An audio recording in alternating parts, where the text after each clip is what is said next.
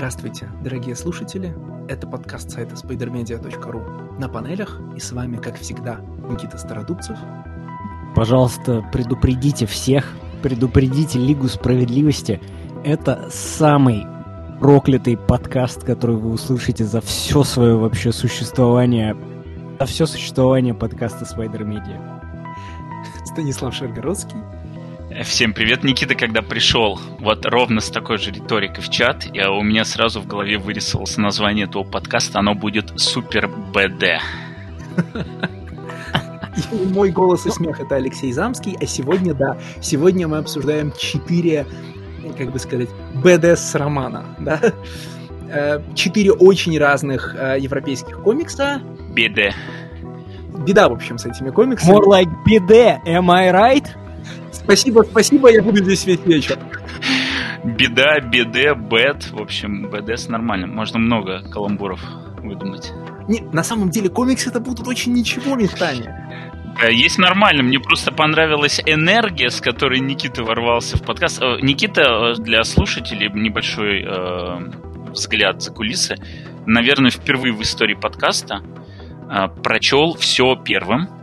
Вот. И он, э, в общем, ворвался в чат с этим знанием и словами, что я прочел, сейчас расскажу, как есть. И, в общем, по- уже по его настроению стало ясно, что мы оторвемся сегодня. Ну, в общем, это действительно так, потому что я понял, что последнее время я к комиксам отношусь как-то плохо. И проблема не во мне, а, не, наоборот, проблема как раз во мне, а не в комиксах.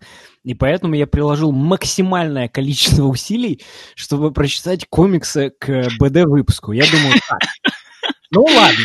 Никита, ты бы предупредил, ты бы сказал, вот я вот к следующему выпуску приложу максимальное количество усилий. Может быть, мы бы тебя пощадили. Я, я такой думаю, ну ладно, хорошо, значит, открываю я то, что мне присылает Стас. Первое, что я вижу, это Starvin Boys. Ага, я думаю, начал, поехали. Значит, Так, э, не спеши, подожди, давай а, все-таки... а я буквально расскажу, потому что Starvin Boys мы будем обсуждать в конце, но буквально первое, что я вижу, Starvin Boys. Я думаю, ага, ладно, ну, наверное, что-нибудь будет про Вьетнам там, да, потому что Вьетнам была колонией Франции, что-нибудь будет такое. Значит, открываю, это, это буквально вестерн про геев-ковбоев, которые пожирают пудинг, и, по-моему, на пятой же странице там член фул фронтал. Я думаю, отлично, поехали! Ну, правильно, а приходит ко мне Стас, говорит, так, следующий выпуск делаем про БД, значит, сейчас у нас тут будут, смотри, тебе, значит, на выбор ключи, значит, новые работы людей с фамилиями Шабуте, Юбер. Я думаю, блин, ну, Юбера я помню где-то что-то, надо что-то такое, а, значит, надо соответствовать. Что тут у меня вот есть такое, что я давно хотел прочитать, Питерса, кстати, которого ты в итоге ты назвал, я тебе тоже назвал его. Да-да-да, я к этому и веду, э, Петерса. Значит, что-то надо такое высоколобое назвать, чтобы вот прям соответствовать мощности выпуска. И думаю, о, у меня тут есть э, этот самый, короче, гей-вестерн. Вот, должно подойти. В результате, конечно, я со своим гей-вестерном немножко промахнулся, потому что... Переоценил, короче, я французов и бельгийцев, но мы начнем с этого самого Шабуте, э, но с котор- про которого я, про Кристофа Шабуте я знаю ровно ничего, но судя по тому, что происходит в Гугле, когда ты его ищешь, это очень уважаемый человек. Ну, это величина в авторском мире. Вот. э, Да, я... первая заявка твоя, вот представь нам Кристофа Шабуте. Не, я ничего не представлю. Я просто э, Шабуте, э, короче, все очень просто. То есть, как бы я видел, впервые я с ним столкнулся, когда по- пошел анонс комикса Alone. И, насколько я помню, вот издательство Gallery 13, это Саймона и Шустера, это их комиксный импринт, он был запущен, и как раз комикс Alone был, по-моему, в первой волне э, работ, которые, с которыми они заходили. То есть, типа, это вот первая волна престижна, престижного комикса. И как раз там был этот Шабуте, мне очень понравился рисунок, э, но, короче, в цифре этого не было, и я, в общем, просто себе отметил, надо будет почитать. Вот. А потом в какой-то момент появились цифры и, м, короче, и Alone, и Park Bench. Park Bench — это комикс, который был написан до Alone, насколько я понимаю, в, в плане хронологии. У него вообще всего три работы. У него еще есть Моби Дик. На английском он называется Моби Дик в оригинале. Что-то там, по-моему, про кита очевидно. Вот. э, И, короче, судя по тем отзывам, которые про него были, я, в общем, ну, короче, был заинтригован. А, плюс, э, почему именно Park Bench в итоге, а не Alone? Э, потому что, ну, потому что хочется честно, в подкаст приносить не сколько однозначно хорошее, а сколько разное, по крайней мере, у меня. И в комиксах я тоже для себя всегда стараюсь искать разное. Мне вот комиксы я люблю за много вещей, и иногда хочется отдыхать от крутых хай-концептов, крутых фантастических миров, интересных галлюциногенных трипов, э, интересных работ с э, старителлингом и прочее, прочее. Иногда хочется делать перерыв и читать вот и такие вещи, которые возможны только в комиксах. Чтобы э, читатели сразу поняли, речь идет о буквально парк-бенч, то есть лавки в парке, вокруг которой происходят самые разные события. Вот она стоит, все, весь э, э, сюжет сфокусирован э, на ней, и просто периодически к ней подходят одни люди, с ними что-то происходит, через две страницы подходят другие и так далее. И весь этот комикс при этом не мой. Э, я немножко слукавил, э, на самом деле, когда в описании говорю о том, что там типа больше тысячи панелей ни одного слова, это не совсем верно, потому что в комиксе пару раз слова появляются. То там приходит и граффити огромными буквами пишет, типа stupidity is endless, а, то там газета подменяет, что stupidity is tedious, а, и, в общем, короче, вот в таком духе где-то типа слов 10, наверное, за комикс мелькает. Но в целом это полностью ну, комикс ориентированный на рисунок, а, потому что он без баблов вообще. И, ну, блин, у нас таких комиксов не было в подкасте. Я за то, чтобы мы обсуждали такое, я за то, чтобы и слушатели э, открывали и видели такое. Нравится, не нравится, это уже другой вопрос. Поэтому, э, вооружившись восторженной западной прессой по поводу Шабуте, э, вот этим концептом невого комикса про долбанную лавку, и я пришел, сказал, что вот он появился, давай рассказывать. Ну и благо там и про Питерса новые работы появились, а, и у Педросы, которые я тоже Леша предлагал.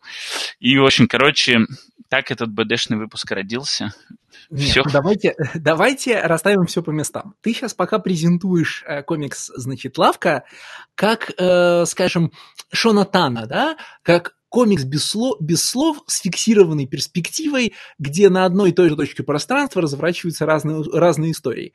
Лавка не совсем это. Лавка, ну, это как бы сказать, а, такой Бэнкси от мира арт-комиксов. Да? О, да, о, да, да, сто процентов, да, просто. Это, это реально мем про Бэнкси, где э, чувак, э, ж, ну, румейт с Бэнкси, и э, в утреннем кофе все время обнаруживает записочки, на которых написано «The government is bad». Это худший комикс, который я прочитал за этот подкаст. Я знаю, что я говорю это постоянно, и, Леша, прости, что я тебя перебил, но я просто не Нет, могу. все хорошо. Я знал, к чему мы идем. Есть, э, ну, реально, давайте вот сейчас прям вот э, включим супер объективность, как э, в э, мое детство в журнале «Игромания» было объективно самые плохие комиксы, которые были у нас на подкасте, это вот тот бутлеговский Watchmen, который был в Супербэт. Я не помню, как он называется, хотя я его предлагал. А, и комикс... Да, да, да, да, Red Ten. И комикс Deathmatch, он же Deathmatch да, называется, да, который предлагал... Да. А, нет, не Deathmatch, Warning. Warning же гораздо хуже. Ну, Ворнинг тоже плохой. Ну ладно. Ну, короче, три Что Ворнинг? Я уже не помню Ворнинг. Ворнинг это комик, где, где пушки нарисованы лучше, чем все остальное, и где вообще... Это где компьютерный рисунок... Ой, да, это было ужасно. Вот, да. Объективно у нас три самых плохих комикса вот это, да. Все остальное на самом деле это... Точно, это друг Джо Кейси, все, я вспомнил. Вот, да. Э, да, чувак, которого протащил Джо Кейси, да, вот в, про Ворнинг я просто совсем забыл, я просто помню очень хорошо вот этот Red Ten и э, Death Ну, Death, Death Match это прям самый вот положительный опыт. Это три объективно самых плохих комикса, которые мы читали на этом под, э, за время этого подкаста, и все остальные, на самом деле, они ну, нет такого большого разрыва по уровням, да, ну, если мы не берем My э, Favorite Thing is Monsters, да, она, по-моему, так называется, это там, типа, вершина, да, там действительно большое искусство и так далее, там, да, там Металл еще на первом месте, как самый хороший комикс, и, и так далее. Вот. А, и, и прочие Левиафан-ивенты, да? Да, и прочие Левиафан-ивенты. А помните, я как-то в одном подкасте говорил, что э, а-ля Мистер Миракл это худший комикс, который я прочитал, да? Не И- помню, потому что именно этот кусок э, пропал из-за того, что отвалился бот. Но мы потом сообщили, что он там был. Он там был. Но, но, ну ладно, да. Вот Мистер Миракл, он э, худший комикс для меня из, тех, из той выборки, которые были там. Я никогда себя не считал критиком и не считаю себя критиком, да. Я все равно, э, в, в отличие от ребят, я подхожу к комиксам, которые мы читаем в подкасте, нравится, не нравится, да, вот просто очень простые мерила, и которые не должны, в принципе, быть у критика, да. Но если надевать свои критические очки и засовывать себе э, эту критическую сигару в рот, то получается, что сила критика — это в том, насколько он последователен в своих суждениях, да? И мне иногда хочется быть непоследовательным, ну вот типа вот у меня есть сформировавшийся вкус, и он достаточно а, простой и понятный, да, мне нравится там энное количество художников и энное количество писателей, и мне нравятся ивенты, да, и еще больше мне нравятся ивенты DC, да, вот, вот он как-то так сформировался и так живет, да, и то есть даже независимо от того, что комиксы Саймона Роя, они там невозможно не похожи на э, тот же самый металл, но вот эти две вещи, они мне одновременно нравятся, да, и как бы, исходя из моего вкуса, Park Bench мне не может понравиться. И как бы я ни старался э, быть контркультурным своему вкусу, здесь не получится. Park Bench это, это неплохой комикс в том смысле, что вот как Red Ten или Deathmatch, да, он не объективно плохой комикс, но Леша очень правильно сказал, что это максимально а, очевидный комикс и с максимально очевидным месседжем. При том, что в этом комиксе как бы есть несколько сторилайнов, да, то есть комикс, он показывает нам жизнь парковой скамейки, и как парковая скамейка, причем она неодушевленная, да, она не судит, она ничего, она просто место, да, это локация. И через эту локацию происходит несколько историй, да, а, там э, времени год, по-моему, проходит, да, ну то есть там сменяются э, Больше, больше года. Не, ну в конечном итоге мы по- понимаем... Ну, короче, э, именно основные события происходят примерно в течение года, а вот именно обрамляющие э, сцены, они показывают, что прошло дофига, потому что там в конце же именно та же пара, которая изначально Ну, писала. Не Да, дофига, да, да, да. а буквально, ну, два-два с половиной. Ну как два, Ну да, два с там- половиной? там Нет, ну, Ну, так, у пары, которая познакомилась в начале, в конце ребенок пошел. Да, это Да, но пара в начале это дети, это просто подростки, это даже не подростки, это вот, ну, короче, это нижняя А, граница. подожди, подожди, это, блин, Да, точно, это они. же те же дети. Конечно, Да, которые чёрт. написали I love you. Блин, у меня такие травматические события мозг вытесняет. Это же, господи... э, Знаете, есть- простите, есть еще такая аналогия. Есть такой голливудский фильм э, «Собачья жизнь». Он построен на, Есть. он построен на трюке э, мы теоретически можем убить собаку, чтобы все плакали, только один раз за фильм. Как сделать... О, господи, как это сделать A Dog's Life, да? раз? Да, да. Да. О, боже мой, да. Давайте сделаем так, чтобы собака перерождалась и четыре раза за фильм трагически умирала в разном контексте, чтобы зрители О, плакали Господи. все время. Да? Вот это вот тот же совершенно уровень э, сахарного сиропа, да? Очевидности. Ну не, не, Да. ну не надо, нет, подожди, ну это ты перегибаешь. Не, Собачья слушай. жизнь это реально вот та самая сахарность и слезодавка, A где... Dog's Purpose, по-моему, фильм называется. Да-да-да, Dog's Dog's Life, а Dog's Purpose, да. Ну Вот это где в конце ну, этот это э, где они в конце... этот- полицейский выгоняет бомжа с лавочки 10 раз, а потом Да. полицейский уходит на пенсию и приходит и садится на ту же лавочку, что бомж, и они сидят рядом, понимаешь? И обсуждает рыбалку.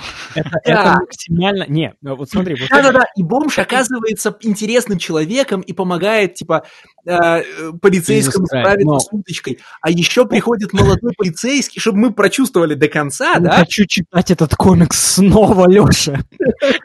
Подождите, а вы скажите мне, девушка, которая, э, там, значит, есть секвенс про парня, который приходит на свидание с цветами, никогда к нему никто не приходит, в итоге он дарит девушке, которая сидит там, она больная раком, я правильно понимаю? Да, она восстанавливается Да. уже после рака. Она уже после- У нее химиотерапия, да. Да, после Да. химиотерапии, окей, хорошо. Да, Что, то есть что узнать ты хотел? Не, ну я хотел убедиться, что об этом просто она с этой косынкой Конечно, в этом комиксе есть раковый больной, который обретает счастье. Конечно.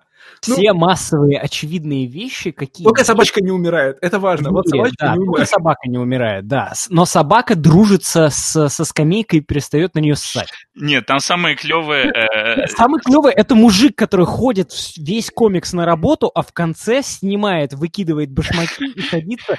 Босоногим на эту скамейку. Никита оценит это. Мне кажется, что каждый оценивает тот сегмент, который ему ближе всего. Вот я, Нет, по крайней мере... Этот чувак, который выкидывает портфель, он, это же тоже гротескно просто ужасный момент. Пиздец.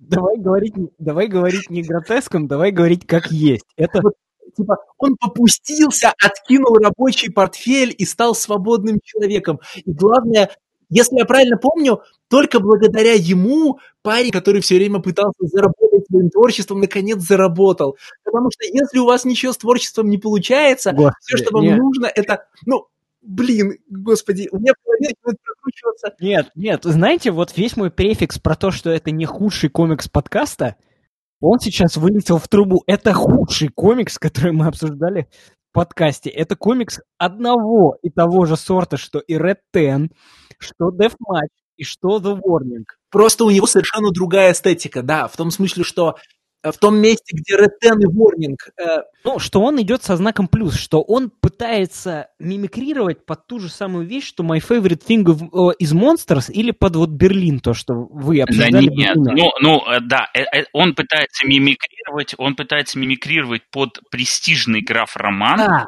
да. Вот. Да, это правда. Да, но мне кажется, что его сходство с Ворнингом и Реттеном не в этом, а в том, что он в той же степени не критично фетишизирует определенный, а, определенную жизненную установку.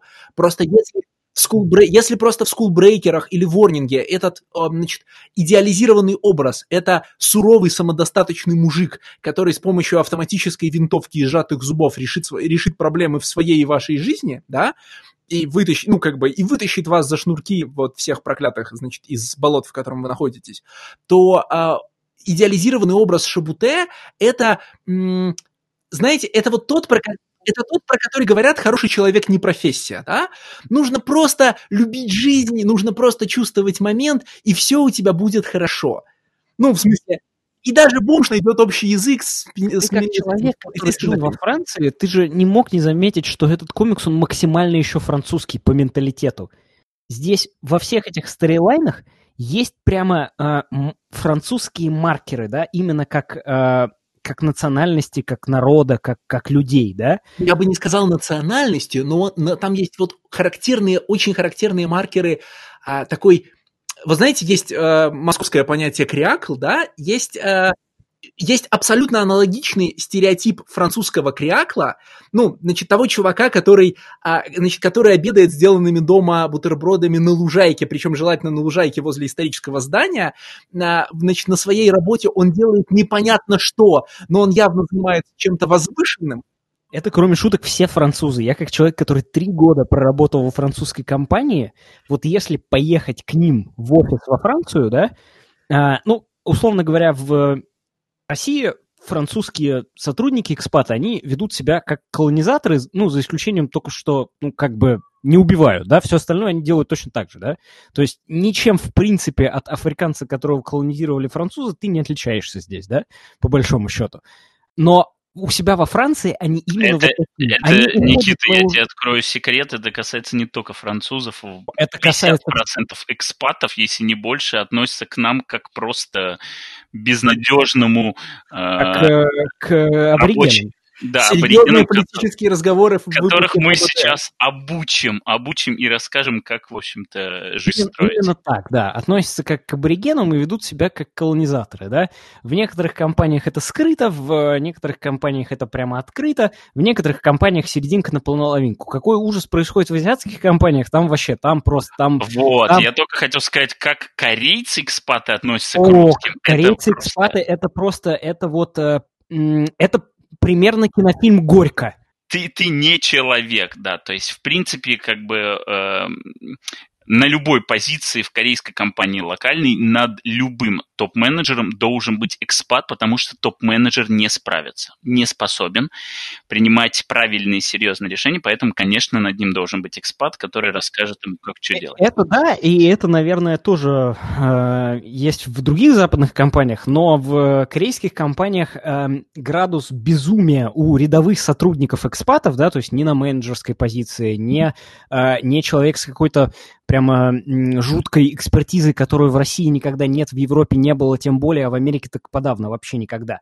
Градус безумия там примерно это кинофильм «Горько 2», где вот э, это я сгореть должен. Вот, я «Горько 2» еще смотрел. Вот, вот Леш, еще четыре русских кино я смотрел. Мы просто в части для патронов обсуждали э, российскую культуру. Вот. Давайте вернемся к архетипической французскости да, этого комикса. Я когда пытался описать через какие-то материальные детали э, образ французского крякла, я думаю, что я могу сейчас опереться на комикс и подчеркнуть эту деталь как следует.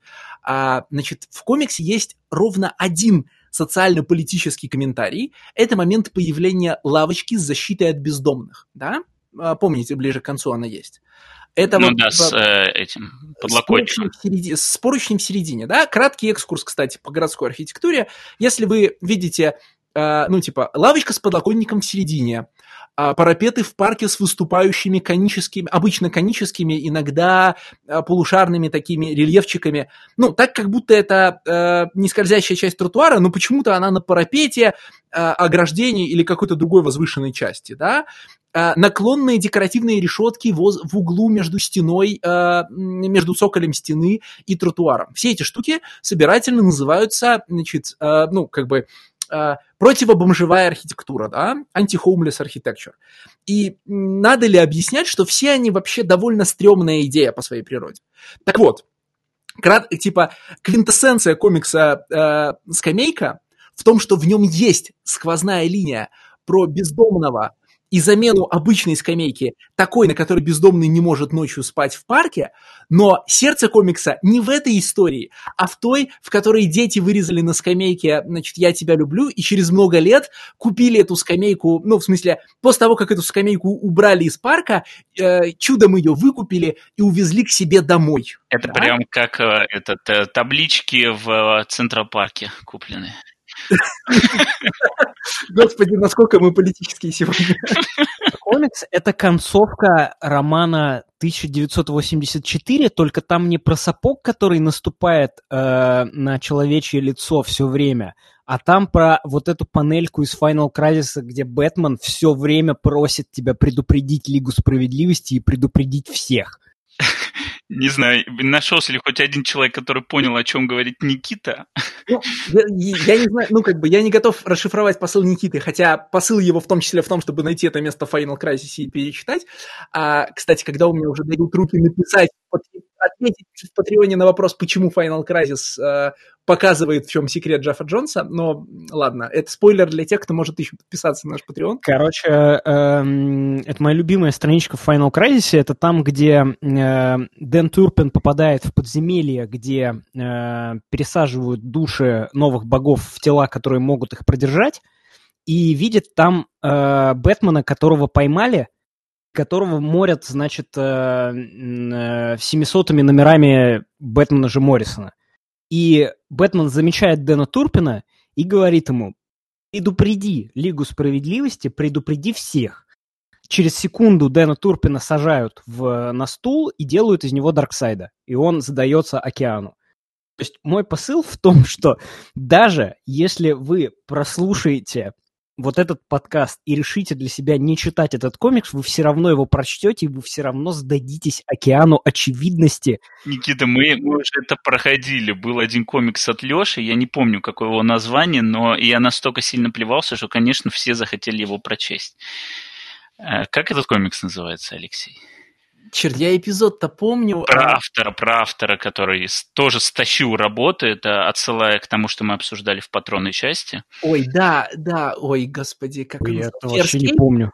А, Ферскейп, да, Ферскейп. Да, Ферскейп. Комикс, который я очень хвалил, а ты прямо ненавидел весь подкаст. Да, да, да, это худшего впечатления именно от чтения комикса у меня не было давно. Но это примерно как у Никиты Славкой. Никита, я чтобы тебя этот сразу а, распалить еще немножечко, дать кислороду твоему костру, вспомни еще сцену про скейтбордиста, который упал, сломался, э, всех ненавидел, а потом увидел реального инвалида и такой, да у меня, в общем-то, все хорошо, встал и с улыбкой пошел. Э, надо заметить, кстати, что скейтбордиста показывает суперсложный э, сложный трюк. В смысле, э, я не знаю, в чем посыл Шабуте в данном случае, но там скейтбордист три, часа, три раза делает дурацкую, стыдную вещь, простой прокат по лавке, да, Uh, ну, типа, так не принято, вообще так не принято, потому что туда люди, простите, попой садятся, а у тебя, значит, колеса грязные. А один раз он делает очень сложный грайнд, значит, типа, боком доски, это я по-простому пересказывая, по верху лавки, фантастически просто. Ну, то есть это не Тони Хок, но, как бы, если, типа, если вы такой трюк увидите в жизни, это очень клев, ну, типа, очень клевый чувак, я бы, короче, ну, типа, я бы аплодировал, да? И это не важно в его истории, а важно, что когда он сломал руку, он увидел человека на коляске и понял, так, что у него... Так, он же как раз нормально. на этом, он же как раз на этом-то трюке ломается. То есть ты по последней панели видишь, что доска от него уходит вперед, а он заваливается назад. Подожди, нет, он после этого еще один раз нормально проезжал. Да. Ну, я помню, вот я каждый раз смотрел и думал, когда же ты навернешься? И там есть... Вот, вот, вот мы и поняли, кто бумер у нас в подкасте. у, меня один, у меня один вопрос, Стас. Зачем ты считал кадры в этом комиксе?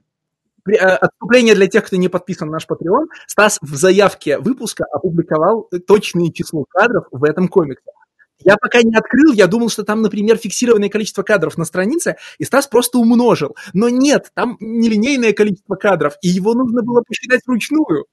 Короче, я объясню, откуда это произошло, потому что, ну, я понимал, что люди увидят и подумают, что я сумасшедший, ну, мне иногда переклинивается, это правда.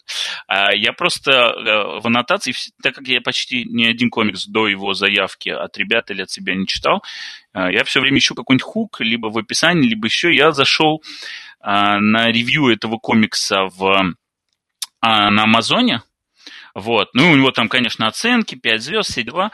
И, э, соответственно, so одно, одно, одно ревью было э, как раз о том, что типа almost 1000 uh, panels and no words.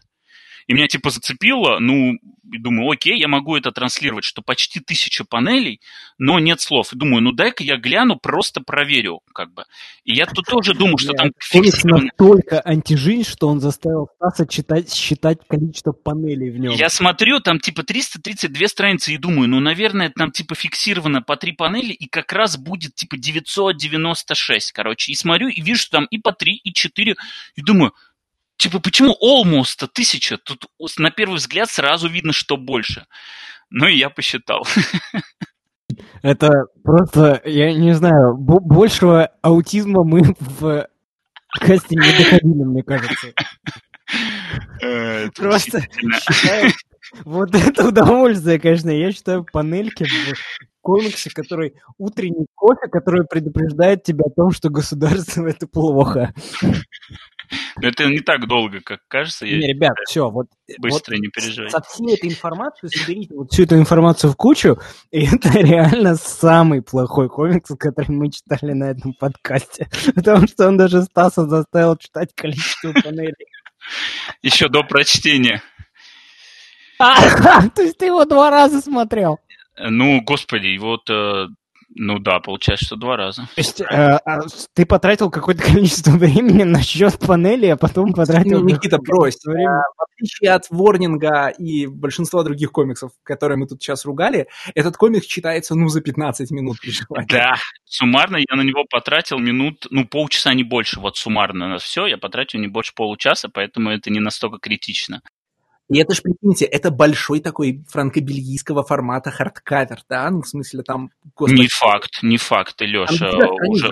Э, да, дофиг. А, ну я думал, ты имеешь в виду по э, габаритам. Э, да, там 300 с чем-то страниц, но я думаю, что это не альбомы. Ни разу не альбом, я думаю, что это мелкая книжка. Да, там. но они же их почти никогда не издают в мягкой обложке, правильно? Они зачастую это делают. Не, не издают. Они даже трейды там издают, э, когда переводят на французский в твердой да, обложке. Да. То есть, ну, рай для тех, Мне кто... кажется, это альбомная штука. Мне кажется, это делюкс-вариант, как минимум. Давай гуглить. Посмотри на Амазоне, какие сейчас э, габариты указаны, и поймешь.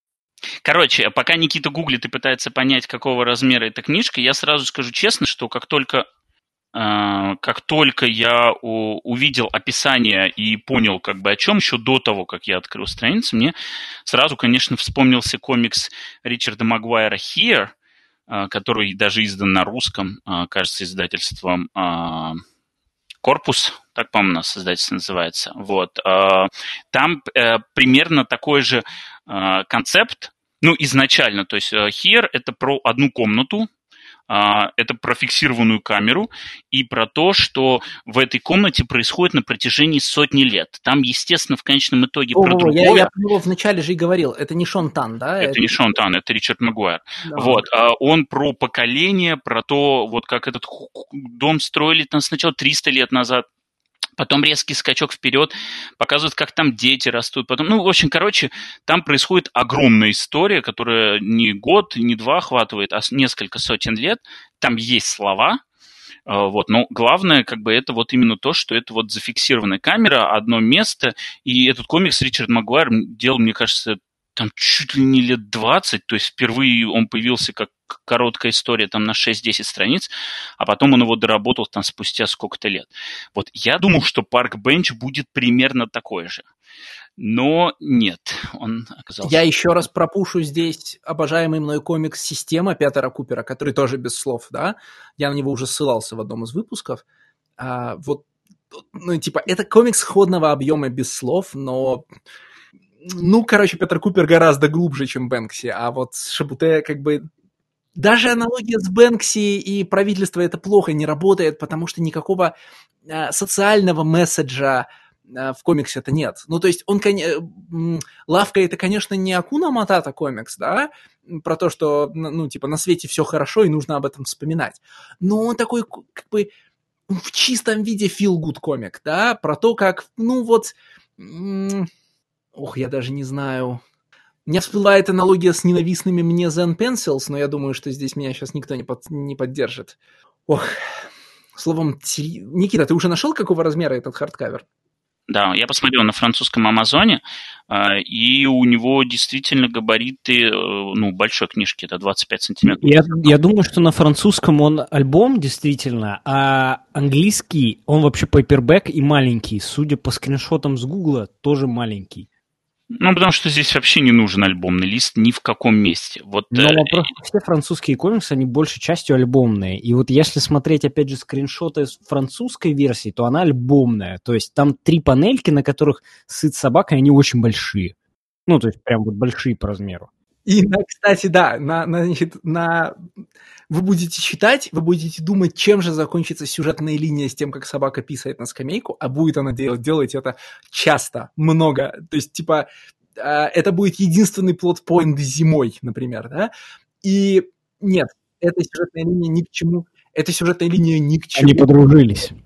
Собака, ну, подожди. Ну, собака и скамейка собака, подружились. Э, собака спит под скамейкой под дождем, ты про это? Да. Ну и что она пробегает мимо новой скамейки. Да. И, не, и больше не сыт на нее, я же про это уже говорил. Потому что победа модерновой архитектуры, безусловно. Вот, кстати, о серьезных вопросах. А, смотрите, у это, в этом парке есть э, дворники. Ну, в смысле, есть специальный рабочий, который красит скамейку два раза за комикс, да? И он подметает листья. Почему не чистит дорожку от снега? Jesus Christ. Вот жители благоустроенного города, объясните мне эту проблему. Почему он подметает листья, но не чистит снег? Не знаю, у нас в городе, в благоустроенном нашем городе снегоуборочная техника работает э, всегда неожиданно, но как только начинает работать, работает быстро и исправно. Ну, не знаю. Я всегда сталкиваюсь с тем, что выходит, выходит снегоуборочная техника в виде э, иммигра... трудовых мигрантов и рассыпает везде соль. Нет, это один из методов, вот, он никак, вот, у них, у них, не, у них там э, э, иногда, типа, в один год они начинают соль везде сыпать, в другой год они внезапно от нее отказываются, потому что она вредна для обуви или хрен знает почему, или не закупили. Э, но суть в том, что снег всегда неожиданно, в первое время все смертельно опасно, но потом все расчищают нормально. Вот, а поэтому я не могу тебе ответить, Алексей, почему он не знаю, может быть, там вообще не гуляют в это время. Скорее всего, так как это французский комикс, и работник, безусловно, скорее всего, даже француз, то есть это даже не мигрант э, с там арабскими корнями или с африканскими корнями. Нет, нет, это точно не никакой не иммигрант, у него там, ну то есть он белый в этом комиксе. Я понимаю, что это черно-белый комикс, но у него там черты лица нет, белые. Ну там есть сцена, где э, три бабки сидят на скамейке и да, две да. бабки расистки, а одна бабка не расистка, и ты да. такой, блядь, можно как бы Infinite Crisis будем обсуждать, ну сколько можно-то уже, ну. А, и, ну, да, то есть то, что а, и, ну, африканские французы там нарисованы, естественно, глубочайше с черным, ну, он с там... черной кожей, чтобы тебе было понятно, что они африканцы, потому что по-другому ты не поймешь. В чем конечный посыл сюжетной линии про женщину, которая не может дочитать Infinite Crisis? В смысле, которая все время приходит, а, и, ну, которая все время мешают читать, и она все время уходит. Типа, по-моему, последний раз мы ее видим, когда она приходит к новой скамейке и, типа, смотрит на новую скамейку и уходит, и все. Нет, а потом она возвращается к этой скамейке со своим раскладным стульчиком, ставит его и садится. Но э, ей же до сих пор мешала читать не скамейка, ей же все время мешали читать какие-то люди, которые садились рядом, правильно? Ну да. В чё, ну и как бы, а, хорошо, а, ну, она утвердила свою как бы маленькую реальность, но... У нее победил индивидуализм. Так получается так, что ей как бы поставили скамейку, которая не позволит кому-то сидеть прям слишком рядом с ней, но она не душевная. Но они же все равно будут шуметь. Типа дело же не в том, что она рядом. Дело в том... Вот, вот кому новая скамейка реально мешает, так это пожилой парочке, которая все время сидела очень близко, да?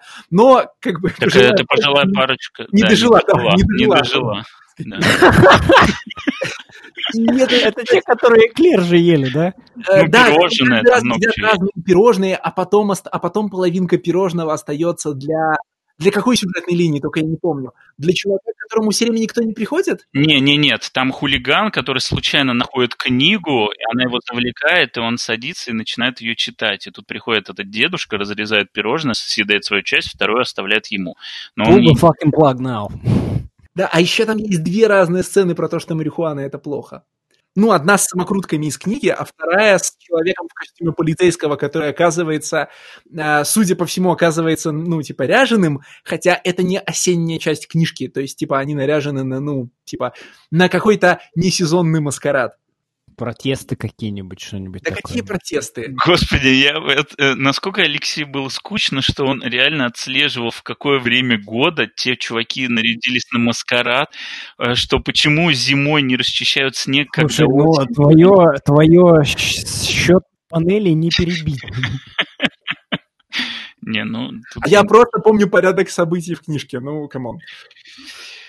Э, окей. Так, ну давайте двигаться дальше, мне кажется. Да, давайте перейдем к, вот, к нормальным комиксам про то, что жизни не будет ничего хорошо. Да, комикс, который меня в конечном итоге очень расстроил. Ну, давай, не будем. Вторая заявка считается у нас сегодня слушательской. слушательской. Да, слушателям я поэтому благодарен. И это боги-людоеды, я думаю, корректно переводить так, The Ogre Gods, да, Юбера Булара, которого попросту всегда называют Юбер, и Бертрана Гатиньоля. А, да. Это, типа, переизданный кем? Лайонфоржем в английском варианте, Это да? переизданный, э, есть такое издательство э, Magnetic Press, который Lion Forge потом купил. Magnetic Press — это чуваки, которые э, начали издавать французские, э, не самые очевидные в плане э, продаваемости комиксы, но в типа хороших изданиях. Вот. А, и потом их Lion Forge купил и оставил этот импринт, я так понимаю, как раз для издания BD. Вот. И вот, собственно, я ну, начинаю и... замечать паттерн, что если это, фэ... типа, обычно в комиксах фэнтези мне не нравится, но если это фэнтези про маленького, про маленького мальчика и большой дворец или большой замок, все сработает, да? На меня отлично сработал Highest House, как все помнят, и вот Ogre Gods, безусловно, классная вещь, с оговорками, но... Ну, я честно скажу, я честно скажу, что Ogre Gods э, мне вот был интересен с самого начала, как только вышел первый том, но тогда я уже увидел о том, что будет второй и третий, потому что к моменту, как на английском языке начал выходить первый, на французском вышло уже три, поэтому я, собственно, для себя долго откладывал, а, и у меня вот даже был как вариант, э, хотел предложить от себя, но как бы предложили слушатели, я с удовольствием поддержал. И я-то честно думал, что третий том, он финальный, потому что на французском было издано три, вроде как он где-то упоминался как трилогия, и я думал, что это законченное произведение. Mm, и, тут и, в общем... история. А... Нет, это я читал историю, я тебе просто говорю о ну, том, как я, я думал. в основном расскажу. Да, Юбер, да. Мыслил эту, Юбер мыслил ее как трилогию, и, к вы... и с выходом второго тома, э, актив... ну, с выходом второго тома он говорил, что третий том будет последним. И после второго тома вам, в принципе, видно, как третий мог... Ну, вы можете вообразить себе третий финальный том, завершающий трилогию. Но с третьим томом у Юбера сильно не ладило. Там буквально, извини, сейчас я тебе да. скажу, что это тезис, антитезис и синтез. Ну, типа все... Тезис, антитезис, синтез. В принципе, все трилогии в теории так написаны, да? да? Ну, да. по крайней мере... Тут, тут тоже все шло к этому. Ну, блин, французская философия, понимаешь, он не может без того, чтобы это так описать. А, но третий том у него сильно не заладился, и как бы а, ровно по, ну, короче, проклятие Джорджа Мартина его настигло, и он превратил трилогию в пенталогию. В смысле, он сказал, что будет пять томов. Так это дальше, третий, это... анонсировал четвертый и помер в этом году.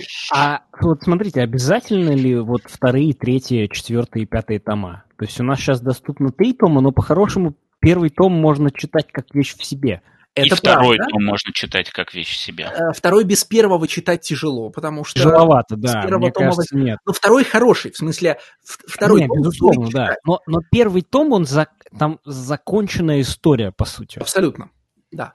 А, там штука была такая, смотри, ты читал интервью на сайте Lionforge, я его тоже читал, где он конкретно говорит про пять томов. А, я читал другое интервью э, на французском, э, ну не на французском, с переводом, конечно, и там он говорит о том, что у него нету а, примерного понимания того, сколько закончится, потому что а, в ходе работы над этим комиксом они очень сильно погрузились в этот мир, и поняли, что вот как раз это все произошло на третьем томе. То есть вот опять же для слушателей он писал, он написал 14 разных сценариев к третьему тому. Первые 12 сценариев были его попытки все увязать и закрыть историю, но он понял, что, короче, он рас... открыл ящик Пандоры, и он не может, он совершил 12 попыток, он не может закрыть этот комикс одним томом, и тогда, я так понимаю, что это художник э, предложил ему, «А давай мы продолжим идею со сменой point of view персонажа, и третий том будет полностью посвящен вот этому вот, ну, дикарю, медведю. И все, и у него там со второй попытки он очень быстро написал историю медведя, и тем самым как бы продвинул основной сюжет не очень сильно, но продвинул, но при этом рассказал историю про вот медведя. И четвертый том уже должен был быть про э, женского персонажа, он не называет какого. А, но судя называется... по тому, что это должна быть девочка, и четвертый том в финале третьего называется, да, Firstborn, это, скорее всего, дочка, дочка Камергера вот та девчонка, ну, в смысле, маленькая девочка, у которой, значит, которая похожа на свою бабушку, которая действует во втор... в конце второго тома. Маленькая девочка, которая похожа ну, на свою... у Камергера двое детей. А, Помните? да, мы я понял, понял. мальчика, но мы да, видим да, девочку, да, его, очень понял. его глаза, и, собственно, ну, она его старшая дочь. Скорее всего, речь про нее. Ну, а, короче, суть заключается в том, что, в общем, он в, в интервью начал говорить о том, что тут как получится. То есть, вот, типа, если я пойму, что для того, чтобы рассказать какую-нибудь интересную, законченную историю, которая будет двигать глобальную, мне нужно будет отпрыгнуть на 300 лет назад, я это сделаю. И, ну, вплоть до такого, то есть э, там не было прям, я так понимаю, что... Я не смотрел, какое интервью шло за каким, но я так понимаю, что пятью частями все бы не ограничилось, если продажи бы шли, они бы писали и писали бы. И в этом плане, конечно, я когда увидел концовку третьего, увидел анонс четвертого Firstborn и знаю, что Юбер в этом году помер, я, конечно, очень расстроился, потому что история не законченная. И видно, что основная задача для него третьего тома была... Ну, в смысле, в по третьему тому очень хорошо видно, с чем он мучился. Мучился он с тем, чтобы взять линию центральную линию первого тома, ну, то есть линию малыша, будем его так Да, переводить. вернуть ее. А, и, а, значит, и связать ее с, а, драма- ну, связать ее драматически с линией а, полководца. Что? А, а, ну не, окей, давай, давай. Да, он, судя по всему, у него не получалось а, без внесения дополнительных сущностей, да, рассказать историю. Как зовут полководца? Не Аксель, а Медведь. нет, нет, нет, нет. Медведь появился, судя по всему, потом, как А, ты Подожди, какой полководец? Самое главное в третьем томе – это жизненная драма человека, который идет по следам медведя. А, Второго, ну, типа, второго Сол? номера при Камергере. Сол, Сол? да. А, Того, кто собирался убить Камергера во втором томе и не, ну, как бы, и не смог. Главная драма его. А, И, судя по всему, он не смог, ну, как бы, э, связать, тре- создать третий том про э, Петита Соло и, ну, не знаю, вероятно, дочку Камергера так, чтобы, находясь в прежних системах координат Дворца на горе и Дворца под горой. Для, сейчас для читателей все стало очень сложно, но мы сейчас упростим. А, и ему пришлось сделать ну, в смысле, и он нашел для себя хороший способ. Он вышел прямо на супер внешнюю позицию рассмотрения, а, на людей, которые вообще не погружены в центральную, значит, в центральную иерархию и во всю эту, а, значит, барочную историю с людоедами, которые прав... с гигантами-людоедами, которые правят людьми. Но для этого Юберу пришлось упасть в довольно попсовые тропы про, значит, этих самых, про, знаете, э, Сердце тьмы.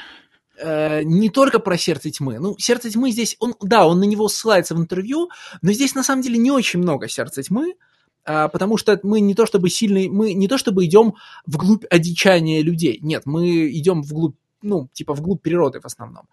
А, я имею в виду, что если первые два тома были про а, довольно редкую, как мне кажется, для фэнтези а, постренессансную эстетику, да, там как бы даже уста- там даже ну типа сильно уста- сильно устаревшее государство великанов оно живет в условном 16 веке да а Камергер например Оно, прям- оно сделано как Людовик, вот это вот все прочее. нет, это, это как Людо... значит, в одежды времен Людовиков двузначных э, рядится уже камергер.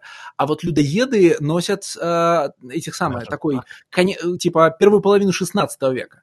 Но там, на самом деле, некоторый хаос в костюмах, и извините, это просто... Это что-то, что я случайно знаю, да?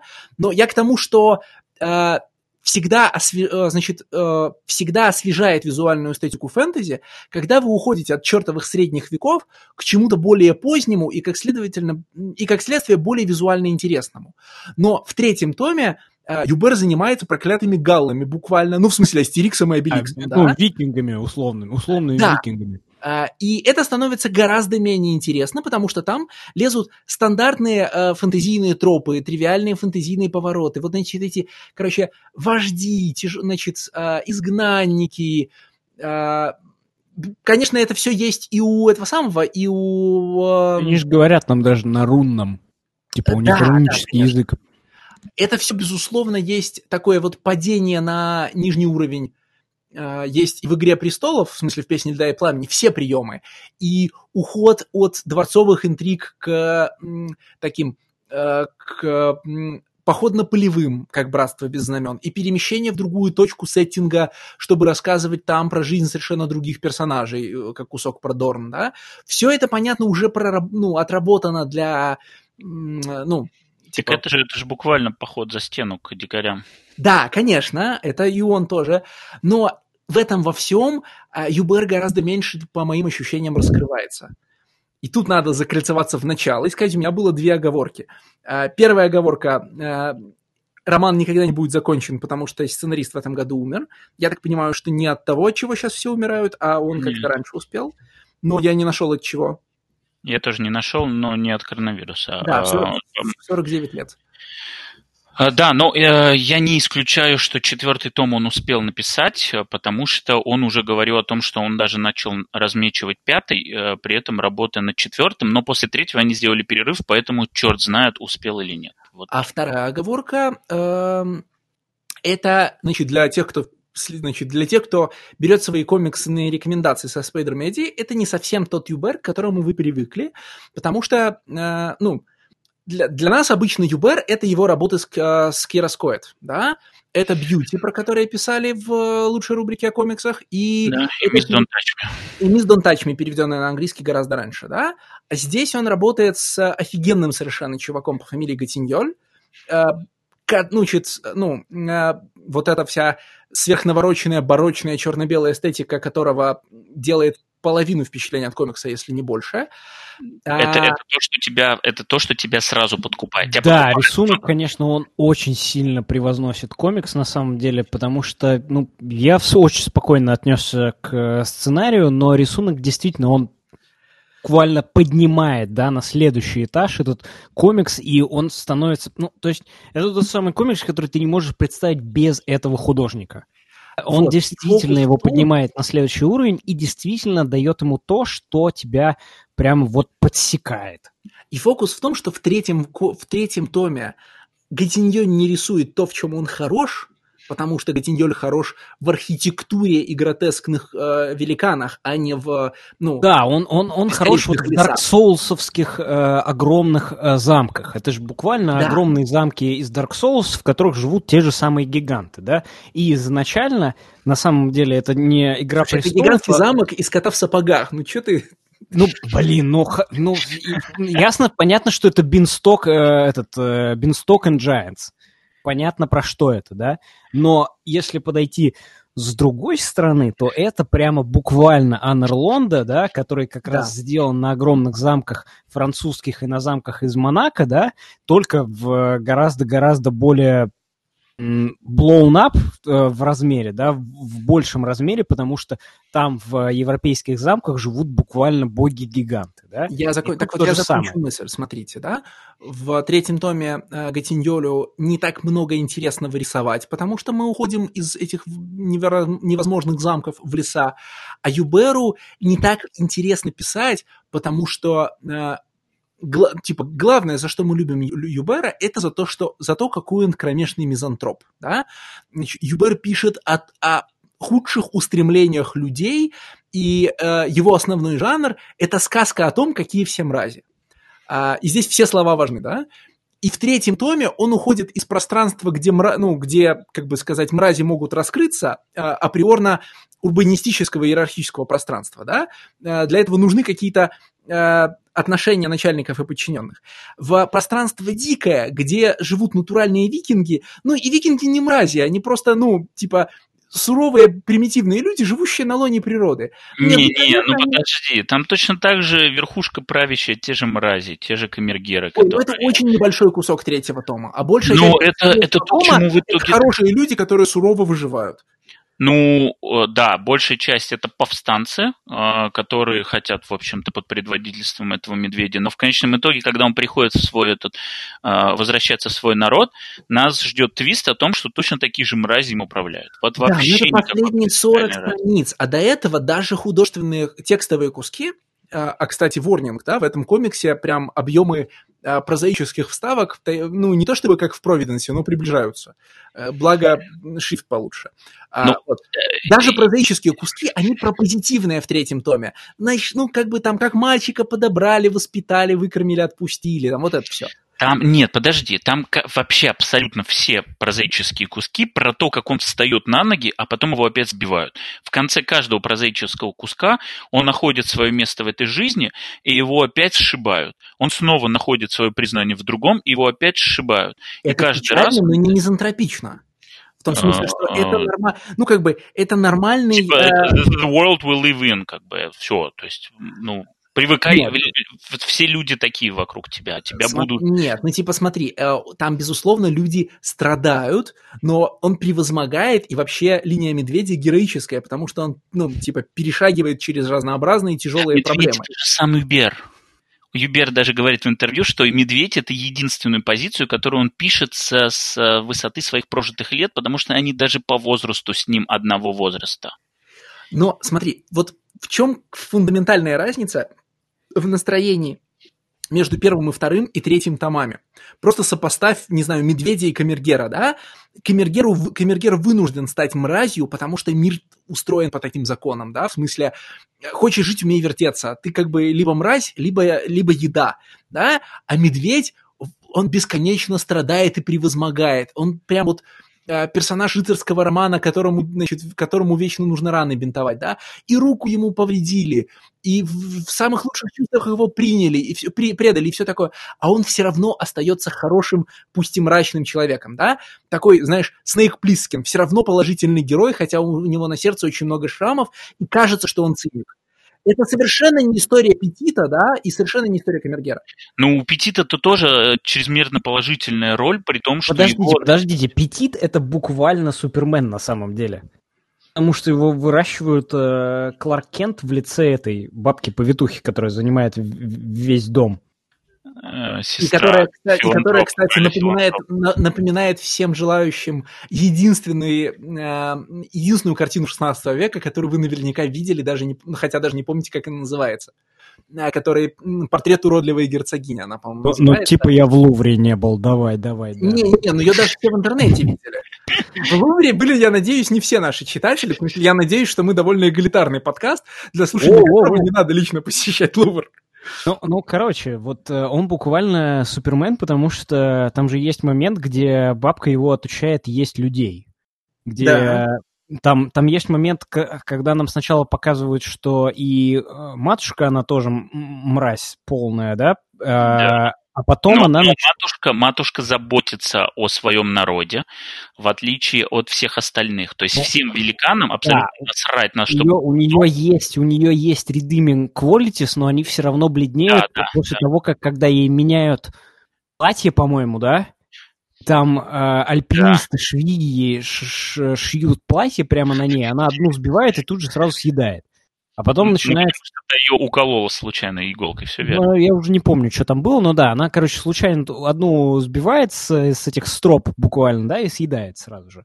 А потом она начинает учить э, Супермена есть людей, и э, бабка-повитуха, она говорит ему, что нет, есть людей не надо.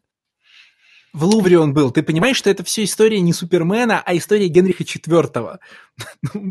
Буквально, в смысле... Э, Какой типа... мой культурный... Мой культурный багаж — это Infinite Crisis, а не Генрих четвертый. Не, ну, я, я, я не предлагаю тебе смотреть... Ну, если ты, если ты, как мы точно знаем, не смотрел э, в детстве русский сериал э, это, «Королева Марго», то, возможно, ты видел нет, французский нет, фильм с, по-моему, с Изабеллой Она нет?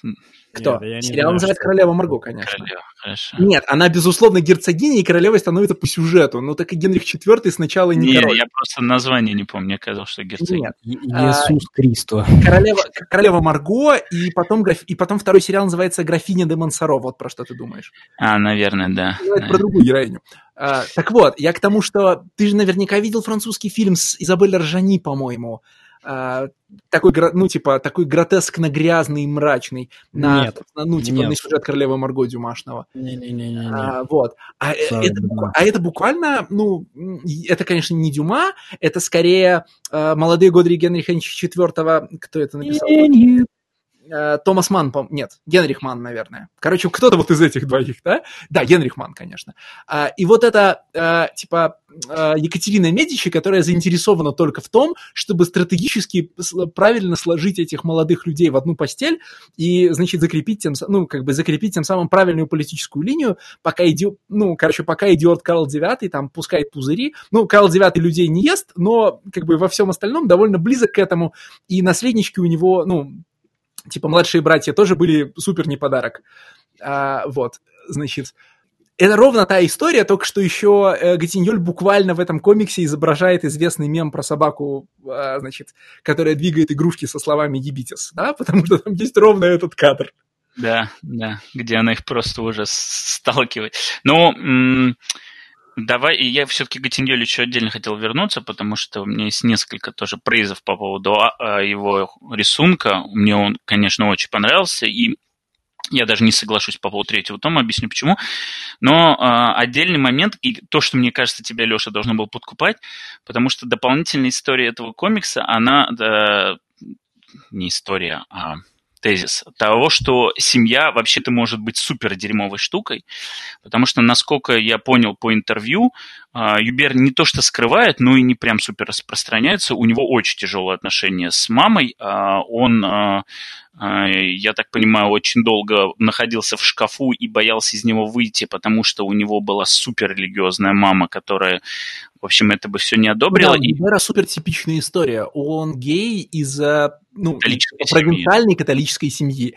Да, его, его юность была адом, безусловно. И у него очень хреновые отношения с ней остались. И вот там в 20, он рассказывает, что в, 20, в 20-х годах своей жизни, а, в 20, там, от 20 до 30, короче.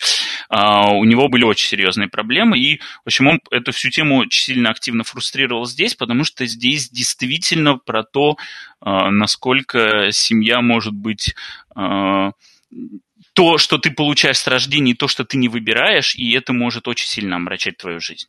И это касается не только конкретно твою жизнь, это, в общем-то, и касается и всех твоих предков, которые натворили дел. Мне в этом плане очень нравится история с камергинером, которого, с камергером, которого э, сожрали, когда узнали о том, что половина э, их территории уже давно отдана, и ему говорят, а что с этим городом, а что с этим? Он говорит, что я уже когда родился, они уже как сто лет были не наши, и да типа все равно, как бы, ты за это отвечаешь. Да, этот комикс проводит классную аналогию в смысле, она политическая и семейная одновременно. Он говорит о том, что а, и это, конечно, блин, это все, про что пишут французские философы в 20 веке, вернитесь к нашему выпуску про Бласт, да, а, он говорит о том, что институции утверждают сами себя помимо воли любого человека, который в них включен. Ну, то есть, типа, как только появилась какая-то система отношений, а, никакой один человек, на какой, в какой бы части эти, этой системы он не был, он ее под себя уже не прогнет, да, а, типа, если, ну, условно, если вам не нравится, как у вас работают все менеджеры среднего звена в крупной, в крупной госкорпорации, от того, что их всех уволят и наймут новых, ничего не изменится, да, корпорация это очень э, инертная структура, и она прогнет под себя любое количество менеджеров среднего звена, которым придется выяснить, как тут все работает, чтобы хоть как, ну, типа, чтобы хоть как-то исполнять свои обязанности. И Юбер показывает, что, ну, очень как это, очень живо, живописует нам, как, во-первых, в политике эта штука супер инертная. Вот у э, в, в династии великанов появилось целое поколение э, правителей, которые, даже два поколения, кстати, а, которые взяли за ум, да, это король-филантроп, это а, вот принцесса, которая хотела стать балериной, да, это путешественник, это вот брат, это как раз брат и сестра. Да, о, простите, да. Так вот, ни, хр... и, типа, ни хрена они не сделали. А, си... Типа, система как только нащупала следующего человека, способного играть по старым правилам, да, а, короля Габаала, да, она сразу все прогнула обратно. Типа, нет никакого великого человека, который затеет в королевстве либеральные реформы, э, либеральные реформы и изменит ход, типа, изменит ход э, вещей э, чтобы чтобы поменять систему, нужно много людей, а для того, чтобы вернуть все как было, достаточно одного идиота. И Типа, более того, эта же штука поддерживается и снизу, да?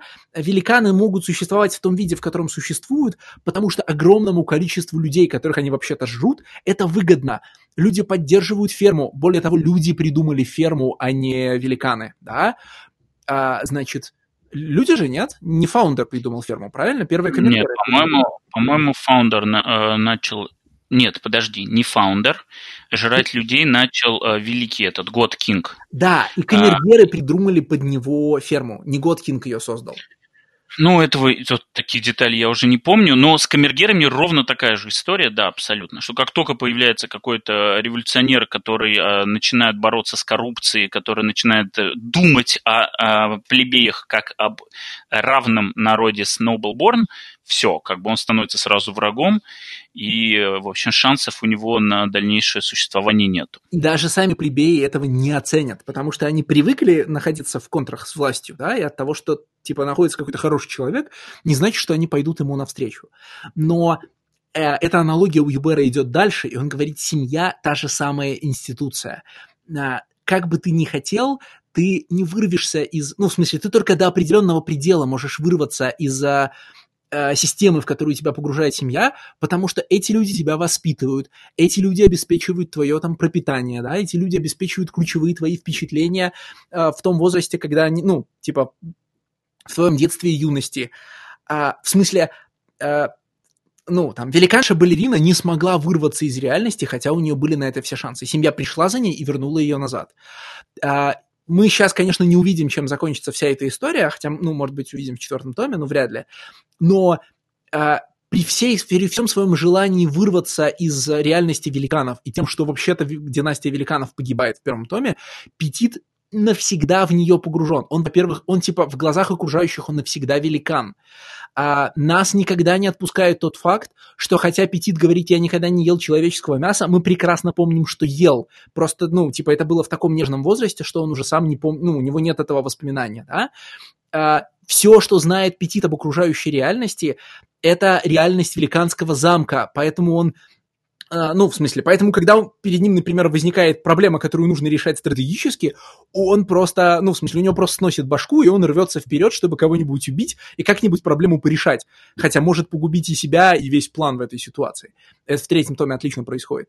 А, более того, а, типа, кровь не вода, в том смысле, что э, Петит никогда и не будет счастлив в личной жизни, потому что мы в первом томе отлично видим, э, как бы, ну, типа... Э, как он сходит с ума. Да, от, когда он сексуально... От, от, гигантск, от гигантского бе, бе, бе, берсерчьего состояния. И... Э, я узнал новое слово. Э, правда, когда прочел комикс Starving Boys, я даже загуглил, я это вот главная находка от этого выпуска. Я даже выписал, я не знал слова carnality. И это как раз то, что вот подходит да. сейчас. Карнальное удовольствие. Но... Ну, ну извините. извините. Больше читайте. Извините. Нет, игры вообще, а, есть этот, э, вот есть, значит, а, к сожалению, русские слова, которые связаны с а, а, телесностью в смысле мяса, типа внутренной, и даже заим... или там утробный, и даже заимствованное слово висцеральный нам здесь не подходят. А вот совмещающие в себя э, чревоугодие и похоть слово kernel, да, вот типа ми- ну, карнальный в смысле прям мясной же, да? Kernel ну, pleasures, прям вот это устоявшееся. Да, ну, понимаешь, карн – это мясо, ну, в буквальном смысле, плоть, да? И юберовские комиксы, они в целом вообще все про, меш... про мясные мешки, да, про наши да, они очень, они очень про мясо, да. То есть, э, на самом деле, действительно, насколько там слаба или сильна в тот или определенный момент плоть и гигантов, и людей. Да не только, не, ну бьюти, помните, да? В смысле, бьюти – это комикс о том, что твое бьюти, тело – это твоя тюрьма. А, в смысле, что а, блин, ну бьюти весь строится на фактически двух приемах. Во-первых, на том, что когда люди видят тебя, ну, в смысле, там есть главная героиня, и за счет того, что исполнилось ее магическое желание, все видят ее очень красивой, а она продолжает видеть себя дурнушкой. И два основных мотива – это то, что ты из, из, из uh, плена своей плоти ты никогда не вырвешься, как бы тебя не видели окружающие, ты все равно видишь себя, ну, типа, такой, как привыкла, да? Uh, и второй мотив в том, что люди, которые воспринимают тебя как очень привлекательного или очень привлекательную, да, ничего хорошего по этому поводу не сделают. Возможно, ну, типа... Есть еще, есть еще третий же самый эпиложный мотив по поводу того, что красота относительно и всех, восп... и всех разная. Потому что там из восточных стран отправляют гонца, чтобы они достали эту самую красивую женщину, и тот не находит ее, потому что она заперта уже в заточении, ну, в самозаточении. И он берет только портрет художника, который видел ее вот такой красивым, он привозит и говорит, какая же это красавица, вот моя красавица, идет в свой гарем, где совершенно другие по фигуре и по внешнему виду женщины. Юбер замечательный чувак. Ну, прям. Да, что он мало переведен. Я чувствую, что мы... Типа, я чувствую, что я бы в него ушел с головой, как уходил с головой в Леготте. Но до сих пор он никогда не писал комиксов, ну, я у него никогда не читал комиксов, которые могут так прямолинейно разговаривать о Плотском, да, потому что он до сих пор никогда не писал комиксов про людоедов. А вот здесь, ну, прям началось. Ну, еще один момент, почему он не может быть счастлив, потому что он же помнит, что стало с э, женами Фаундера. Что дело не в том, что ему башню сносит, а в том, что они не переживут рождение. Да, конечно. Ну, в смысле, поэтому он, поэтому, типа, он себя и останавливает. Так бы, ну, он, да, так да. бы ему сносила башню, он бы не волновался наверняка. А, что, вот я хотел сейчас перейти э, к Юберто, изначально это вообще колорист, как э, я думаю, что первые комиксы, которые у Юбера вы читали, это комиксы, которые он красил у Джейсона. Вот. И уже а, поработав с там, большим количеством крутых чуваков, он потом сам ушел в, в полноценный комикс-сценарство, хотя, в принципе, писал, насколько я понимаю, там чуть ли не со студенческих лет, вот, но не решался а, вырваться. А потом он стал профсоюзным деятелем, и да. за счет этого разнакомился с кучей замечательных художников и со всеми ключевыми издательствами. И если типа вопрос в том, что открывает в современных комиксах дорогу в сценаристы, да? А, значит, даже, даже Юбер признает знакомство. В смысле, паблишеры были готовы меня принять. Тут надо заметить, что это важный фактор во Франции, ну, в смысле, э, во всем, что связано с творческой средой Франции, э, знакомства, родственные связи, вхожесть в одни и те же круги, это, блин, супер важная штука. Э, так Мы... об этом весь комикс. про кумовство и про то, что на позиции идут не те люди, которые заслуживают, а те, кто родился с нужной фамилией. Так э, нет, понимаешь, ирония в том, что э, Франция устраивала несколько революций по этому поводу, а процесс не изменился. В смысле, до сих пор у людей, типа, если взять какие-нибудь там, знаешь, французское представительство Гугла, у людей, которые занимают топовые позиции, и людей, которые занимают mid-level позиции, очень разные фамилии. И эти фамилии имеют, ну, прям, как бы, исторически разные значения. Случайные люди в топ-менеджеры не попадают. Я к чему хотел вывести? К тому, что вот представьте, что чувак, который э, изначально был колористом и прекрасно работает с цветом, все равно э, согласился на то, что комикс должен быть черно-белый, э, насколько роскошен э, рисунок, э, господи, вылетела Гатиньоля, вот, а потому что он делал колор-тесты, он смотрел, но понял, что не то, и у Гатиньоли действительно не типичный черно-белый, вот не как в том же парк-бенче, которого, возможно, вы уже загуглили и посмотрели, как он выглядит. Здесь сплошной черный с тончайшими, словно нить белыми линиями, и а, создается ощущение, что рисунок делается не на белой, а на черной бумаге.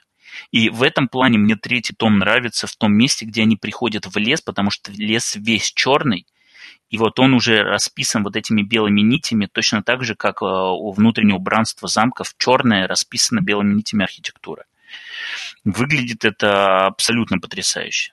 Ну и, конечно, то, что меня всегда восхищает, и здесь это прям основа всего, это работа с масштабом, насколько вот в самом начале, в самом первом кадре, когда эта женщина несет младенца к, а, к матриарху, сидящему в заточении. Там за пять панелей мы доходим от вот этого вот крошечного младенца, который размером с человеческого ребенка, до невероятного размера вот этой вот женщины-великанши, которая великанша даже для этой женщины-великанши. То есть великан среди великанов. только что дошло.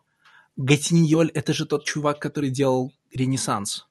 Черно-белый мультфильм. Да ладно. Да, Слушай, я прочитал его интервью, и он везде говорит о том, что он работает в анимации, но все время приводит в пример сраный uh, Arbor Adventures Iron Man. И про Ренессанс он ни разу не говорил. Ты уверен, что это он? Слушай, да, я вот я открыл французскую Википедию, его первая работа 2000 год, Ренессанс, фильм Кристиана Волькмана. А, Странный он человек. Там, он там рисовал фоны, правда, но все равно. Ну, все равно. Ну, понятно, но, видимо, в Iron Man, Iron Adventures он был лидинг аниматором, а здесь он рисовал фоны, но все равно, как бы эстетически. В Iron Man совершенно... он был не аниматором, он был дизайнером персонажей. А, дизайн Ну, короче, эстетически намного э, ближе Ренессанс, и, в общем, очень странно, что он ни в одном интервью не упоминает его в качестве своего портфолио.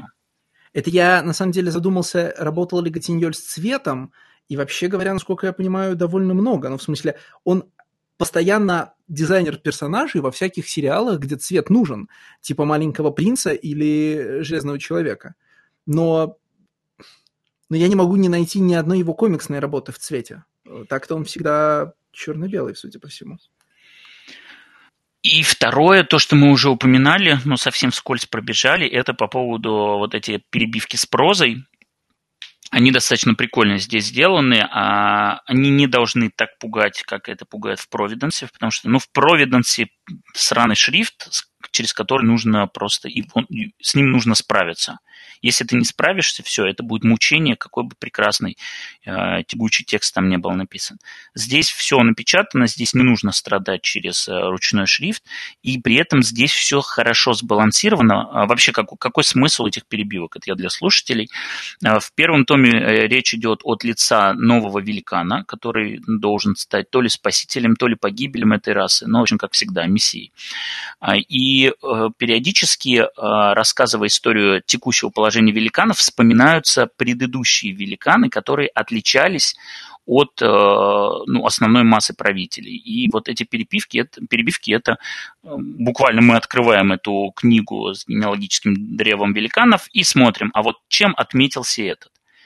И это небольшие куски, это всего три страницы текста, мелкого текста, но всего три страницы обычно. И читается достаточно быстро и не успевает надоесть. Э, при этом все это подается а, в виде такой полусказки, полуисторической справки. А вот, то есть вроде как мы читаем э, учебник истории, но при этом здесь там очень много оценочных суждений и каких-то, э, ну, короче, кажется, личного. Это правильное сравнение со сказкой. Они же еще все сопровождаются иллюстрацией на целую страницу, да, да. одной строкой. Характерный способ презентовать сказку. Uh, ну, в общем, это в первом томе. Во втором томе это книга уже камергеров, потому что от их лица идет рассказ. И там действительно тоже рассказывается про то, как вот они служили этим великанам, что делали и как совсем справлялись. А в третьем томе, когда у него уже заканчиваются э, стороны э, конфликта, он э, придумывает новый э, способ, он рассказывает историю главного героя, вот этого point of view персонажа, э, медведя, у которого было несколько стадий э, его жизни, и, соответственно, как вот он в каждой стадии это, короче, в конечном итоге все эти перебивки – это очень крутой, вот я люблю абсолютно такой способ э, делать world building. Потому ну, что... Надо добавить, что это не просто worldbuilding. А в первом томе а, прозаические вставки дают тебе, а, как бы сказать... Вот в первом томе это worldbuilding, они дают тебе контекст реалий, да? Потому что... Да, конечно, это, вот это и есть worldbuilding. Да, просто во втором томе они уже тематически важны. Во втором, типа, э, во втором томе э, истории камергеров поставляют не столько фактологическую информацию, нужную для сюжета, как в первом томе, чтобы ты понимал, кто такая огромная герцогиня там, и как бы почему, ну, типа, почему король такой мудак. А они поставляют тебе э, тематический контекст для того, чтобы... Ну, весь второй том, он вообще про то, что политика – это грязное дело, и каждый раз, когда ты хочешь сказать, а, ну, простите, а вы, мы, может быть, мы сделаем, типа там, а как насчет отнять и поделить? А тебе говорят, а, уже был такой, который отнял и поделил. Он плохо кончил. Ты говоришь, ладно, хорошо, а как насчет э, всех кинуть и стать самым умным? Тебе говорят, да, и такой тоже был, и он тоже плохо кончил. Это тематическая полемика с читателем, которая очень эффективно работает. А в третьем томе э, происходит, значит, чертов Westworld первый сезон, когда э, текстовые вставки идут в другом хронологическом порядке относительно основного повествования.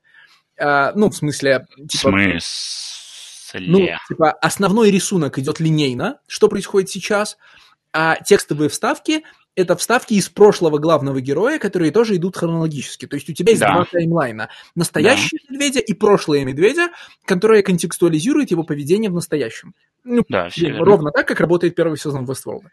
Вот. Э, ну, не, ну Westworld это в этом же твист, а здесь как бы никто не скрывает. Тут просто э, суть э, третьего тома Смотри, я считаю, что и в первом томе достаточно много было по поводу того, как великаны могли пойти другой дорогой, но как им не давали другие великаны. Точно такая же политика, просто ее меньше, чем у камергеров.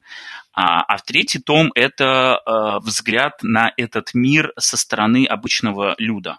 То есть, э, если мы до этого смотрели со стороны власти, с, идем с самого верху, с замка на горе, потом спускаемся замок под горой, а третий том спускается под замок под горой на уровне обычных людей. Как вот он жил сначала в одной деревушке, Подожди, потом как он... жил в другой стране. Это же не та страна, да. которая правит великаны. Так он потом в этой стране-то тоже жил. Да, но большую часть времени это же соседняя страна, с которой... Нет. нет, нет, нет. Он сначала... Нет, я так понял, что он все время жил в этой стране, потому что вначале он жил как раз в этих селах и не в столице. Потом он становится а, при генерале как раз этой страны и добивается больших успехов. Потом, значит, э, их там всех э, наказывают, ломают им руки, и он переходит в столицу и начинает там быть э, обычным кузнецом. А, и потом ему приводят этого Соло, чтобы он его воспитал. Его приводит камергер. И, в общем-то, он ты и живет. Он спустился вот как раз с этого леса, с этих гор, как раз в эту долину Вэлли. И, в общем, просто нам показывают, что происходит на нижнем уровне, на разных вот каких-то частях. Что происходит в армии при завоевании, что происходит в городе, что происходит в селах и так далее, и так далее. Короче, мне понравилось решение того, что они решили делать в третьем томе, потому что я был на 100% уверен, что третий том, это уж вот точно, сейчас мы, значит, эти две линии схлестнем, тут уже будет не до рассказов, не до исторических а, вырезок, все пойдет. Но нет, короче, совсем по-другому пошло. У меня пришла еще одна аналогия а, про то, как описать вкратце, что такое, значит, а, боги-людоеды. Вот, кстати, слово «огр» же, да, корректно переводить словом «людоед», потому что подразумевается, что людоед — это великан. Ну, смотрите, там, кот в сапогах и прочее. А фэнтези нам портит слово «огр». Это все Warcraft. Да-да-да. Но, э, короче, я не знаю, много ли слушателей поймут эту аналогию, отзовись, как, как каждый раз говорю, отзовись незнакомый друг, да, но э, боги-людоеды — это как если бы «Три толстяка» написал Михаил Елизаров. В подкасте, я думаю, меня никто не понял, и мы можем ехать дальше. Внутри толстяка-то вы помните? Ну да. Ну, как? Э, я очень смутно помню, потому что Ладно. читал его сто лет Великая, назад. Великая, кстати, книжка, ее стоит перечитать во взрослом возрасте, э, потому что гораздо больше вещей замечаешь. Ну, собственно, так как... Ну, как и, как и любая школьная литература. Леш, я прекрасно тебя понял, потому что «Три толстяка» — это моя любимая книжка, во-первых, да, потому что ну, э, «Три толстяка» — это Юрий, э, Юрий Олеша, э, который пишет про, basically, Итарич, да, то есть... Да, да, да. Три толстяка символизируют... про социалистическую революцию в фэнтези, но да. она не очень социалистическая, а очень такая, типа, вот современная идея. Современная, да. Именно в том, что да, то есть три, в «Три толстяка» не учитывается пропагандистский момент Советского Союза, да? Там и как раз... Слушай, и как раз к разговору от, от патронной части ты читал Елизарова, да?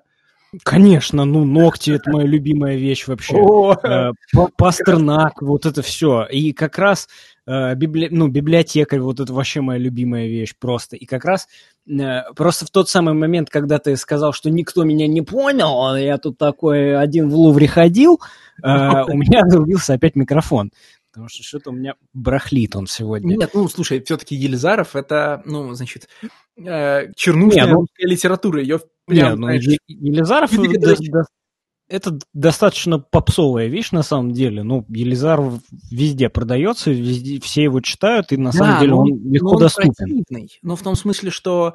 Ну, а... вот он как раз карнальный. Да, конечно. Он как раз карнальный. Он про ногти, про горбунов, про бабок, которые, значит, э, дохнут, но живут за счет книги. Вот это вот все.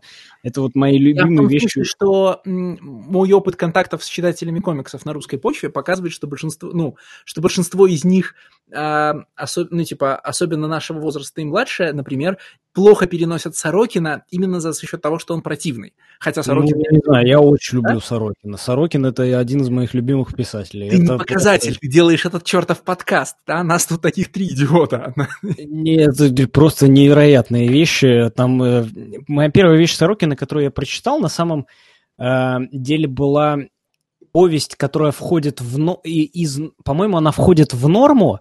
Там про женщину, которая сначала ведет развратный образ жизни, причем совершенно развратный образ жизни. Я прочитал эту книжку в 13 лет. Э, э, значит, ведет совершенно развратный образ жизни, а затем становится, э, ну, условно говоря, находит в себе мужика, который доводит ее до оргазма, и ее жизнь превращается в соцреализм. Я не помню, как книжка и на этой ноте мы как Никита, раз... Никита вспомнил, что в 13 лет прочел Сорокина, я вспомнил, что я в 13 лет читал Яму Куприна, поэтому it's fine. It's Это fine. что-то там Мы, мы здесь все очень культурные люди. Мария, что-то такое. Чего? Я не помню, блин, как она называется. Сорокин 33, что-то такое, по-моему, там. Неважно. И... Значит, смотрите, вот на этой ноте... Ты же ее наверняка читал. Конечно, я не помню, как она называется. Она входит. Вот, в... там она сначала и э, про, значит, э, Сафо себя мыслит, и там у нее и и борщ она кому-то готовит, и там и лесбийские у нее вещи какие-то. И это было на самом деле... Я взял у э, наших друзей на лето электронную книжку прочитать. Это ну, была первая электронная... нам зубы, мы переходим к обсуждению твоей заявки. О, господи, нет, блин, давайте лучше про Сорокина. Давайте лучше про Сорокина. Нет, давайте про, давайте про комиксы, которым я два раза заснул. И про три толстяка. Господи, это, блядь, самый скучный комикс, который я читал в своей жизни. Он неплохой, он просто Смотри, скучный. Формально это твоя заявка. Это не моя... Давайте так. Не-не-не. не. Отставить балаган.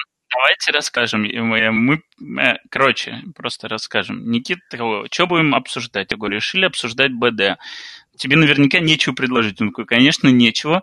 Поэтому выбирайте, короче, любую слушательскую. Ну, поскольку э, я считаю, что все-таки Никита должен хоть как-то отвечать за свой выбор, я к нему пришел и сказал, смотри, Никит, вот есть такая слушательская заявка, есть такая слушательская заявка, и вот еще от меня комикс «Ну, вдруг захочешь». Он такой, окей, Шангрила is fine, типа, выбираем ее. Поэтому отвечать все-таки за свой выбор, Никита, ты будешь. Э, не, ну давай просто так. Шангрилу я на самом деле когда-то давно видел, э, и даже когда-то ее пытался читать, и э, я помню, что там э, классная обложка с космонавтом, и типа sci-fi, все дела, прекрасно. Да, я давно еще эту Шангрилу видел, на самом деле, там, я даже не помню, ну, когда она, наверное, только выходила. Вот, но, естественно, я ее читать не стал, я дальше обложки, по-моему, не продвинулся, и такой, я увидел знакомое имя, и думаю, ну ладно, вот это как раз хороший повод прочитать то, что так давно не мог прочитать. И это очень скучно. Э, При этом... Просто ну, ничего не происходит. При этом, при этом это абсолютно подло со стороны сценариста и художника авторской команды. А или это один человек? А не, короче, я даже не посмотрел. Один, один. А, да, абсолютно подло, потому что начальная эта сцена интересная. От начальной сцены есть, простите, профитовский вайб, когда вот он его заносит на там, миллион лет назад, и вот, значит, он встречает эту супернову, взрыв звезды, и тебе становится интересно, что и как это будет связано, а потом начинается такая тягучая скукота, что э, я точно так же Леша, который сказал о том, что на него напал синдром Берлина, будем называть теперь так, вот, он не мог э, очень долго заставить себя дочитать этот комикс, и я с ним согласился, потому что это fucking unreadable просто. Притом этот комикс ну, настолько... Давай будем честны, на самом деле комикс-то скучный с самого начала сейчас я просто не скажу, он настолько неинтересный, что вот сейчас его обсуждая, я не помню процентов 80 того, что... А я то же самое, абсолютно. То есть, э, что, чтобы вот э, что-то затрон... вернулось снова в душе, тебе нужно лезть, открывать, смотреть заново. Потому что комикс, он на самом деле скучный с самого начала. И, э... Никит, смотри, есть скучный, а есть скучный. А, с самого начала он типично скучный, как, француз, как франко-бельгийская фантастика, где ты медленно следишь за какой-то не очень понятной сценой. А с, как только действие перемещается на, косми... на орбитальную станцию, где мы проводим 90% времени комикса, комик становится невыносим, потому что он не только нудный, но он еще и раз в пару страниц поражает... Он, вот это тоже комикс про Бэнкси, да? Он, помимо того, что он нудный, он, он раз в пару страниц потрясает тебя удивительными социальными комментариями. Бэйби Сорс, ну, ну, пропаганда. Смотри, все остальное настолько скучно, что удивительные социальные комментарии, они даже не не вырываются как в э, паркбенче, да, то есть они абсолютно не привлекают внимания. Даже социальный комментарий, который должен тебя вроде на какую-то эмоцию пробить, да, либо на то, что «Ого, как это профаунд, я об этом никогда не задумывался», или наоборот «Вот, не один я об этом задумываюсь», да, либо он тебя должен разъярить или привести в смех, как это с паркбенчем, с паркбенчем происходит. Здесь ничего этого нет, потому что само действие максимально скучное комикс реально, у него а, несколько локаций всего, и нету, э, скажем, нету кадров, которые тебя э, который ты можешь вот вспомнить и вау, вот это был интересный кадр, да? Вроде бы есть иногда попадаются кадры, которые мне лично как любителю там, я не знаю, э, типа картинок, что у тебя в рюкзаке или э, базы в разрезе, да, бывают интересны. Там есть один кадр, где показывают э, лайфподс, да, в которых живут все на станции.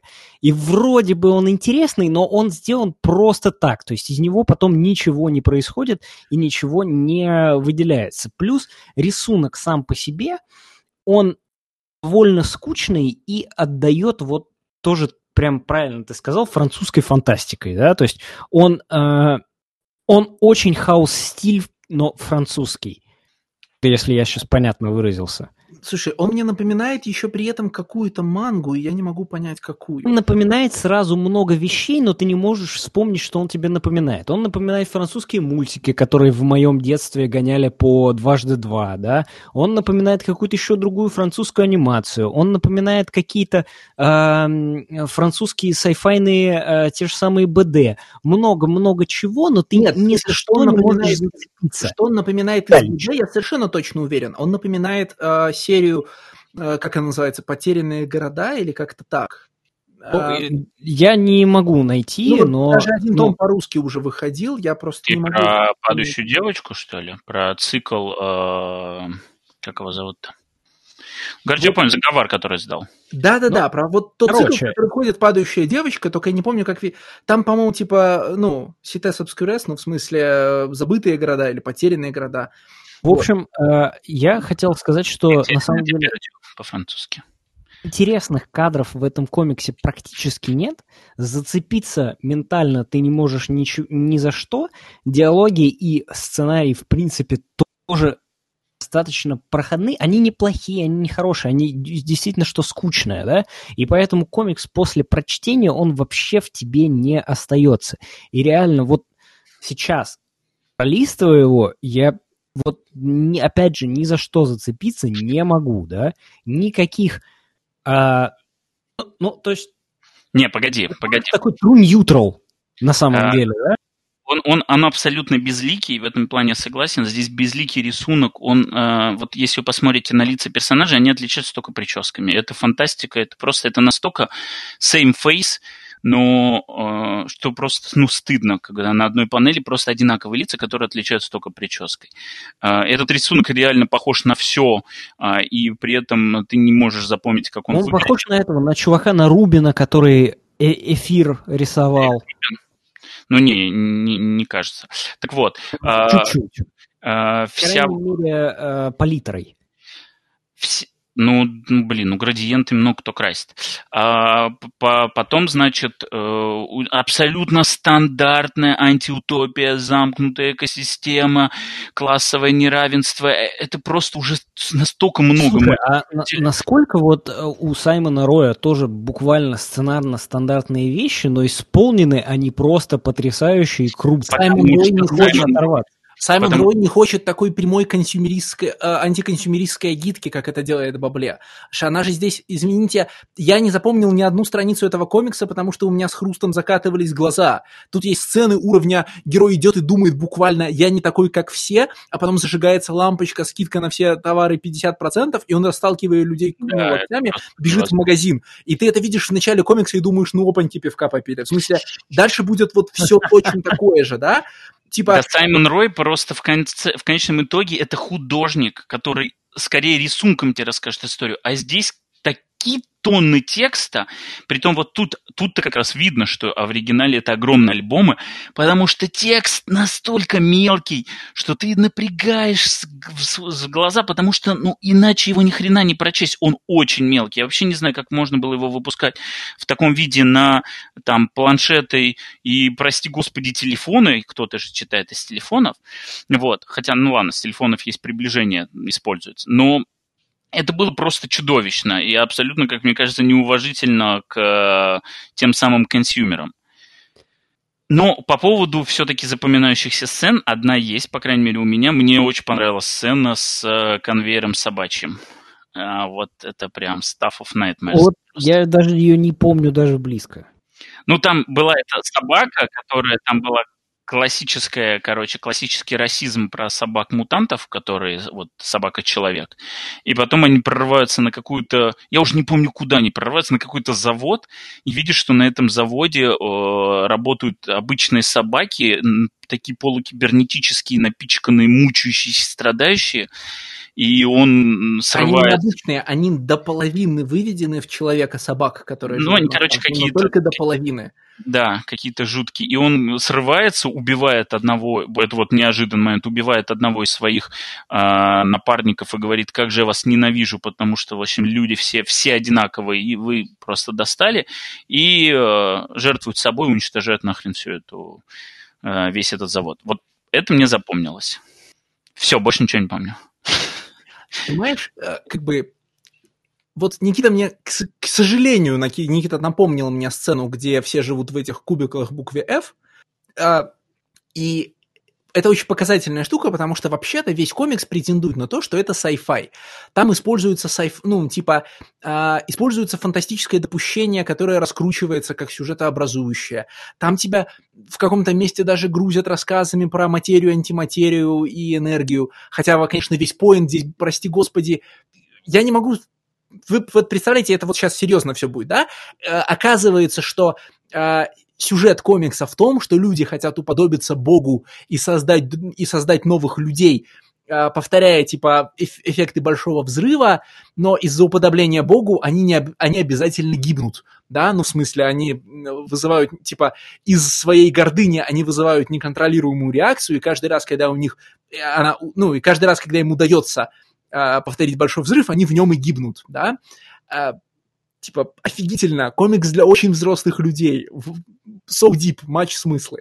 Э, так вот, в той части, в которой нам показывают кубиклы, где живут главные герои, которые неуловимо списаны с десятков разных научно-фантастических э, аниме, да, э, есть следующее э, следующее простое и дурацкое допущение, э, не допущение, а ошибка.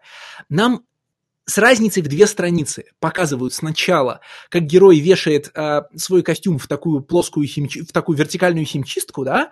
Ну вот он вешает униформу в такую э, На прозрачную камеру. Ниша, ниша такая. Да, входе. и она типа супер быстро очищается. Пока вот он залез по лестнице, она уже очистилась. А через две страницы нам показывают, что в другом кубикле натянута веревка, и на ней сушатся трусы и носки. Внимание, вопрос.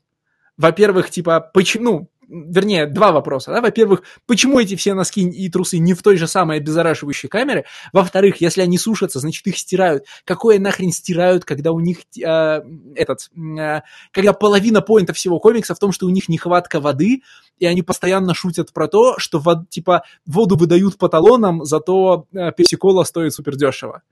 Вот я вообще этого не помню.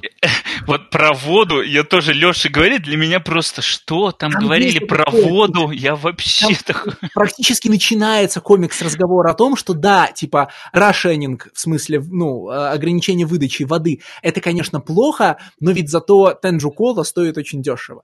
Ну и, кстати, добро пожаловать к разговору о колониализме. Конечно, во всем происходящем виновата опасная азиатская компания. Ну, в смысле... Yeah. Я понимаю, почему... Ну, в смысле, я понимаю, что это на самом деле эхо... Э, страхи современного общества просто. Нет, мне кажется, что это не страхи современного общества. Напротив, мне кажется, что это эхо эстетики, знаешь, бегущего по лезвию бритвы Джонни Мнемоника и, и Ну и фанка. чужих тоже, где Уэйланд Ютани да, с непонятными, потому... с непонятными. Но тот, смотрите, но в тот период просто в Америке был серьезный э, такой цивилизационный страх, что придут японские корпорации и всех захватят. И как только. А ты, слушай, а ты смотрел документалку The American Factory? Э, нет. Это документалка, которую а вроде бы, может быть, у меня сейчас какое-то замещение в голове приходит, ее снял Обама, он про китайскую фабрику, которая находится где-то в Растбелте, и что там все управляется по-китайски, с китайскими э, правилами и всем таким. И там типа показываются тренинги китайских менеджеров, которые э, буквально говорят, что американцы слишком гордые, поэтому мы их победим. И это типа все происходит в Америке. И как они там увольняют людей, платят им плохо и так далее. Не, ну смотри, значит, цивилизационный страх Америки о том, что придут японские корпорации и всех захватят, он очень хорошо очерчен вот в 80-е у тебя, смотри, один край градиента – это э, бегущий по лезвию бритвы, где все, э, значит, как бы сказать, ориентализировано, и это все растет из Гибсона, который, который подарил американскому читателю слово «заебацу», да, крупная корпорация, и, ну, овеществил, значит, американский страх перед тем, что э, эти, ну, значит, что юго-восточ... юго-восточный азиатский экономический бум а, подавит американскую промышленность. И на противоположном краю градиента в тот же период у тебя этот самый крепкий орешек, в котором, как мы помним, два самых страшных события, которые могут произойти с американской реальностью, это, это слияние американской корпорации с японской, во-первых, да, это же, ну, типа, это Лос-Анджелесская башня, но называется она Накатоми. Накатоми да? Плаза, да. А второй большой кошмар это ее, э, типа, это то, что придут японские технологии, все захватят. Там в сенсорный экран, и простой американский парень не в состоянии справиться с сенсорным экраном. А, вот. Но я не понимаю, как это все релевантно. Ну, типа, в тот момент я понимаю, в каких отношениях находились американские... Да, как это релевантно для американской поп-культуры. Типа, как это релевантно сейчас для фран... Типа, вот прямо сейчас для французского художника, может, может быть, который пишет про антиконсюмеризм.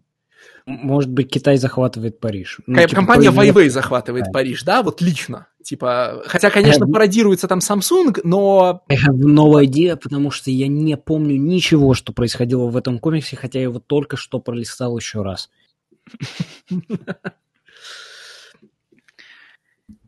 Я, на самом деле, э, знаю секрет этого комикса. А, секрет его находится в, пред, типа, в предыдущей работе. У Матье Бабле всего две крупные работы. Предыдущая называется uh, Beautiful Death, uh, Лабель Морт во французском варианте. Uh, и она про, м, типа, про постапокалипсис в современной цивилизации. Uh, в первых, там это лимитка из пяти номеров. Стоп, стоп, стоп, подожди. Beautiful Death же, по-моему, Тайтан а, недавно издал. Это разве предыдущая? Это не новая его работа? Нет, нет, это его первая работа. А, я помню, Титан издавал, и там какие-то очень клевые, там, по-моему, и наш любимчик Брэндон Грэм рисовал обложки, и, короче, да, но если ты при этом найдешь обложки э, оригинальные Бабле, да, к этой серии, ты увидишь там всех главных героев все комикса Шангрила, потому что он, типа, он умеет одно лицо и четыре разных шевелюры. И там на обложке стоят какие-то чуваки из комикса Лабель Морт, и ты думаешь, блин, это же пацаны, типа, это же команда экипажа, ну, в смысле, вот это же экипаж корабля из Шангрилы. Слушай, я помню, я листал, и мне там рисунок понравился больше. Возможно, да. дело в покраске, потому что дело покраска там совсем другая, по-моему. Дело вот в чем все, что любит Бабле, это рисовать огромные техногенные пейзажи без людей. И в Лабель Морт в первых выпусках там вообще всего один главный герой, которому кажется, что он на Земле остался один. И он бродит по брошенным городам. И э, Бабле поэтому в состоянии шикарно порисовать, знаешь, типа огром... значит, просторы бетонных коробок, где никого не осталось, значит, асфальтовые автострады, через которые пр... начинают пробиваться растения. Вот культуру urban decay, да, э, типа городского разложения. Это очень органично для его стиля, и получается красиво и пейзажно. А поверх всего этого, знаешь, встает или заходит солнце, очень эффектненько. Когда он переносит все это на однообразную космическую станцию с большим количеством одинаковых, э, значит, обшивок, ну, панелей обшивки на стенах или и ступенек, и с одинаковым ровным, типа, э, искусственным освещением, все, что ему нравится рисовать, пропадает, кроме техники. То есть, наверное, Бабле интересно рисовать все эти проводки, трубочки, ступеньки, заклепочки, но рисует он, типа, суммарно неинтересную картинку. Одна, вот, Погоди, я, вот у меня такие теории, мы любим рассуждать, что же там на самом деле произошло за кулисами. Я вообще первый готов бежать и прыгать и э, обсуждать. Но он же тут не художник, которого заставили. Он сам себя загнал в эти рамки. Да, То есть... я не говорю, что его заставили. Ему нравится рисовать а, типа техногенную панораму. Просто чувство меры ему отказало, и как бы, э, когда он рисует техногенную панораму города, эта панорама достаточно для тебя узнаваема, потому что это городская, ну, такая бруталистская бетонная архитектура, которая одинакова для всего, ну, типа для всего мира многоэтажек. Э, и одновременно узнаваема, эмоционально заряжена, потому что тебе показывают, знаешь, ну вот, я сейчас, понятно, смешно говорить, никто этого не видел, но там, знаешь, никто не видел значит, Садовое кольцо без людей. Теперь все видели, но э, на уровне Лабель Морд это работает, да? О май гад. Ты, ты не был в Москве, тут вообще по-другому. Так Не, я понимаю, я... Тут до сих пор никто не видел Садового кольца без людей. А, окей, ладно, хорошо. Ну, просто есть, есть уже несколько мощных э, американских э, художников, этих э, фотохудожников, которые сделали серьезные выставки про то, как они, ну, там, знаешь, фотографируют пустой а, ну, Лос-Анджелес, в котором все да, сидят да. дома. Нет, ну, просто это, как это, э, бойтесь, иску... не, типа, бойтесь не карантина, бойтесь искусства после карантина. В смысле, нас ждет, мы, по-моему, говорили про это в прошлом или позапрошлом выпуске, нас ждет пара, пара лет очень кринжового тривиального искусства. Ну, неважно. А, так вот, а, короче, одна и та же техника и один и тот же глаз, примененный к пейзажам, которые вызывают у тебя эмоциональную реакцию и вызывают у тебя узнавание, и к пейзажам, которые ни того, ни другого не делают, потому что ты никогда не видел изнутри космическую станцию, да и как бы ну и вымышленная она. И кроме того, в ней не за что зацепиться в смысле интересности, дают совершенно разный эффект для читателя. Бабле наверняка интересно рисовать все, что он нарисовал в Шангриле. Э, но единственные моменты, когда у него вот какая-то душа появляется в его рисунке, это э, пустые панорамные кадры, например, страница, где э, а, космонавт зависает в невесо... ну, типа, зависает в космосе над силуэтом Земли. Или одна из страниц в начале, где значит, где закат красит огромную бетон, эту каменную стену на вот этой доисторической планете, да, а все остальное, как бы, наверное, ему было интересно рисовать это и красить. Но рассматривать это, читать это нет, совершенно нет. Я помню, что я помню, что я помню момент, когда я понял, что художник безнадежен, и в общем, я буду страдать на этом комиксе, это когда вот на эта начальная сцена, которая оказалась самой лучшей в этом комиксе, а, он ждет взрыва, значит, этой суперновой, и мы ждем вот этого фантастического зрелища, ради которого он терпел и мучился, и нам рисуют настолько неинтересный вот этот компьютерный взрыв, все, я понял, до свидания. Это приговор. В общем, ни одного светлого места в этом комиксе. Ну, в смысле, да, все, что он может сделать хорошего, он тоже портит. Не, надо просто со скоростью света пролетать мимо. И вот над Парк Бенчем можно хотя бы посмеяться. А это настолько безликий комикс, что его даже обсуждать... Что значит со скоростью света? Я над ним заснул два раза, я тебе говорю. Мы от, переносили этот выпуск два раза, потому что я не мог дочитать чертову Шангрилу. Я имею в виду в обсуждении. Да, ты из-за Шангрилы не мог, да? Ну, в основном, да, но я еще, я еще сильно умер в третьем томе э, этих Gods, типа, из-за него тоже. Но я, знаешь, типа, я такой, я застрял на третьем томе Gods, думаю, что-то хреново идет, переключусь на другую работу какую-нибудь, а переключился на чертову Шангрилу, и там, типа, погиб, там погиб как фашист Распутицу. Просто не было вообще никакой возможности из него выбраться. Слушай, ты знаешь, что э, вот я от второго человека услышал э, слово «распутица», а первый раз я услышал слово «распутица» от своего коллеги-француза, который мне пытался объяснить, что такое распутица. Я говорю, я не понимаю, что такое распутица. И он мне скидывал ссылку на Википедию э, с русским текстом, что такое распутица. Есть, да. Американцы, кстати, объясняя Великую Отечественную войну, прям так и говорят «распутица». Это такое же, типа, перенесенное слово, как слово «перестройка». Да, как Но спутник. Распутица – это, короче, отсутствие дороги.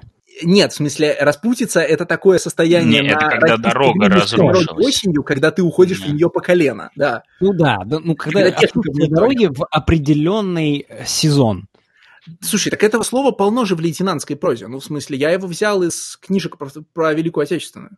Я книжки про Великую Отечественную-то как раз не читал, потому что для меня это был принципиальный момент, потому что для меня они все казались э, пропагандистской штукой, да, ну, а нет, ну, я же специально бы... говорю про лейтенантскую прозу, она же все-таки другая по сути. Для меня все оно было одинаково, потому что у меня всегда был э, под рукой живой пример, который мне всегда все рассказывал. Ну, понятно. Ладно, бодрячком идет обсуждение Шангрилы, давайте переходить к моей, к моей заявке. вот я как...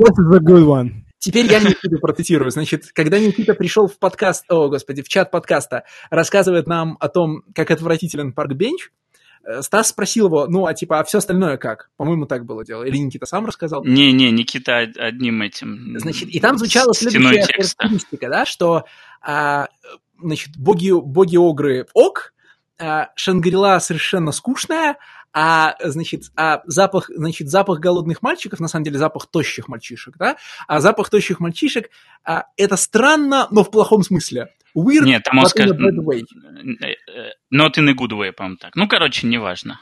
Короче, да, мы переходим к цитируем, моей Цитируем Никиту. Она, да, мы переходим к моей заявке. А, она увязывается с предыдущей, потому что действительно серия, которую я пытался вспомнить, «Падающая девочка», да, это Скойтон и Петерс. Это же тот же Петерс, правильно? Нет. Это другой Петерс, черт. Этот, этот, подожди, конечно, это другой. Это, это швейцарец, Фредерик Питерс. Я не знаю, почему ты его Петерс называешь. В смысле? Мне кажется, что он Потому Питерс. что он... Вот тот, который рисовал Smell of Starving Boys? Да. Потому что он, по-моему, голландец по происхождению. И он швейцарец. Он а, швейцарец. А, он фламандец, да? Mm. Он, понимаешь, он, он родился, вот он, я открываю сейчас, он отродился в Женеве. Он пишется через два «е», и обычно это читается как Петер. Хорошо, ладно, пусть он, короче, будет Петерсон, вот. но нет, это не тот Петерс, который рисовал... Э... Ладно, Сигвей не удался. Ну, Словом, общем, это моя заявка. В общем, The Smell of Starving Boys супер fucking weird, но in a super bad way. Я хотел... Типа, тут надо упомянуть вообще, что кроме художника там еще есть сценаристка. Так то, что это сценаристка, для меня стало твистом, потому что, ну, я не мог по этому азиатскому имени понять, что Конечно, это сценаристка. Конечно, но, но она же сфотографирована на последней странице. Да, и ты открываешь последнюю страницу, а, видишь, что это сценаристка, да, вот этот твист для меня был, что в самом конце, что это сценаристка. Да. Не то, чтобы это что-то изменило, но просто это было э, необычное открытие. Э, хочу сразу отметить, что я понимаю, что Леша будет хвалить этот комикс и сразу прорекламирует лучшую рубрику, потому что из сегодняшних всех авторов а, только два автора до этого мелькали в лучшей рубрике. Это как раз Пау Грегоц и Фредерик Питерс, а, Петерс. А, есть в лучшей рубрике его авторский комикс «Пачидерм», угу. Короче, все да, хорошие да, да. комиксы uh, от авторов, которых мы уже отмечали. Как пример, кстати, линчевского комикса, да? Пахидерм. Да, да. Пахидерм это очень линчевский комикс. Супер линчевский комикс, да. да. И, и, и, короче, вот эта пахидермовость – это лучшее, э, что есть в этом комиксе, но не будем забегать вперед. Нет, это ну, лучшее для меня в этом комиксе это сразу понятно, что. Что? Bounty hunter, конечно. Не, bounty hunter, да, bounty hunter замечательный. Но я хочу начать с следующего контекста. Я э, собирался зайти, типа, зайти на этот комикс в подкасте со словами «Ну, конечно, меня хлебом не корми, дай мне вирд вестерн», да? Я в состоянии устра... усваивать странные вестерны в любом виде, на любую тему, в любом формате, как угодно. И у меня было достаточно времени, чтобы подумать, почему. Я как-то не задумывался, ну, в смысле, я, типа, очень люблю вестерны, я про это говорил в прошлом выпуске. И я всегда как-то объяснял и себе, и окружающим это словами, ну, мне просто нравится эстетика, знаете, Сtetson, револьвер, лошадки. Что тут, типа, непонятного? Посмотрите на, типа, на э, значит, драгунскую модель культа очень красивый предмет. Я хочу читать комиксы и смотреть кино, в котором много этого красивого предмета. Все же типа очевидно. А тут меня э, в, значит, при перечитывании к подкасту э, значит, этих голодных мальчиков догнало. А, вестерн это, такие, это такая эстетика, а, которая, с одной стороны, по большому счету, эстетика фэнтези, позволяющая наполнить ее любым содержанием, да, со всеми обязательными элементами эстетики фэнтези, да, а, в смысле, вложенными в нее контекстами. Индивидуумы общества, да, цивилизация против дикости, а, встреча человека и чудовища, ну, в общем... Six gun, fuck yeah. Все, под, все буквально, что можно представить как историю про Конана, можно представить как вестерн.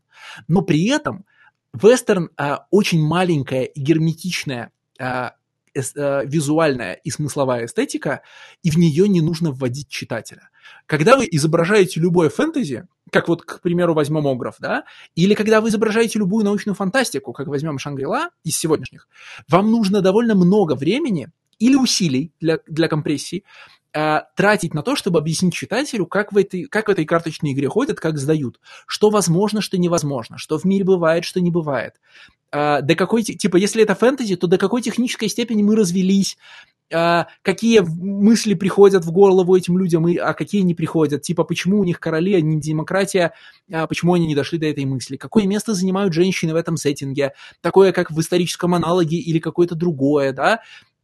А, фэнтези бесконечно обрастает вопросами о том, как здесь все устроено, чтобы, чтобы читатель, поняв, как все устроено, мог отвечать на вопрос, что из того, что мне показывают, важно и релевантно, и почему.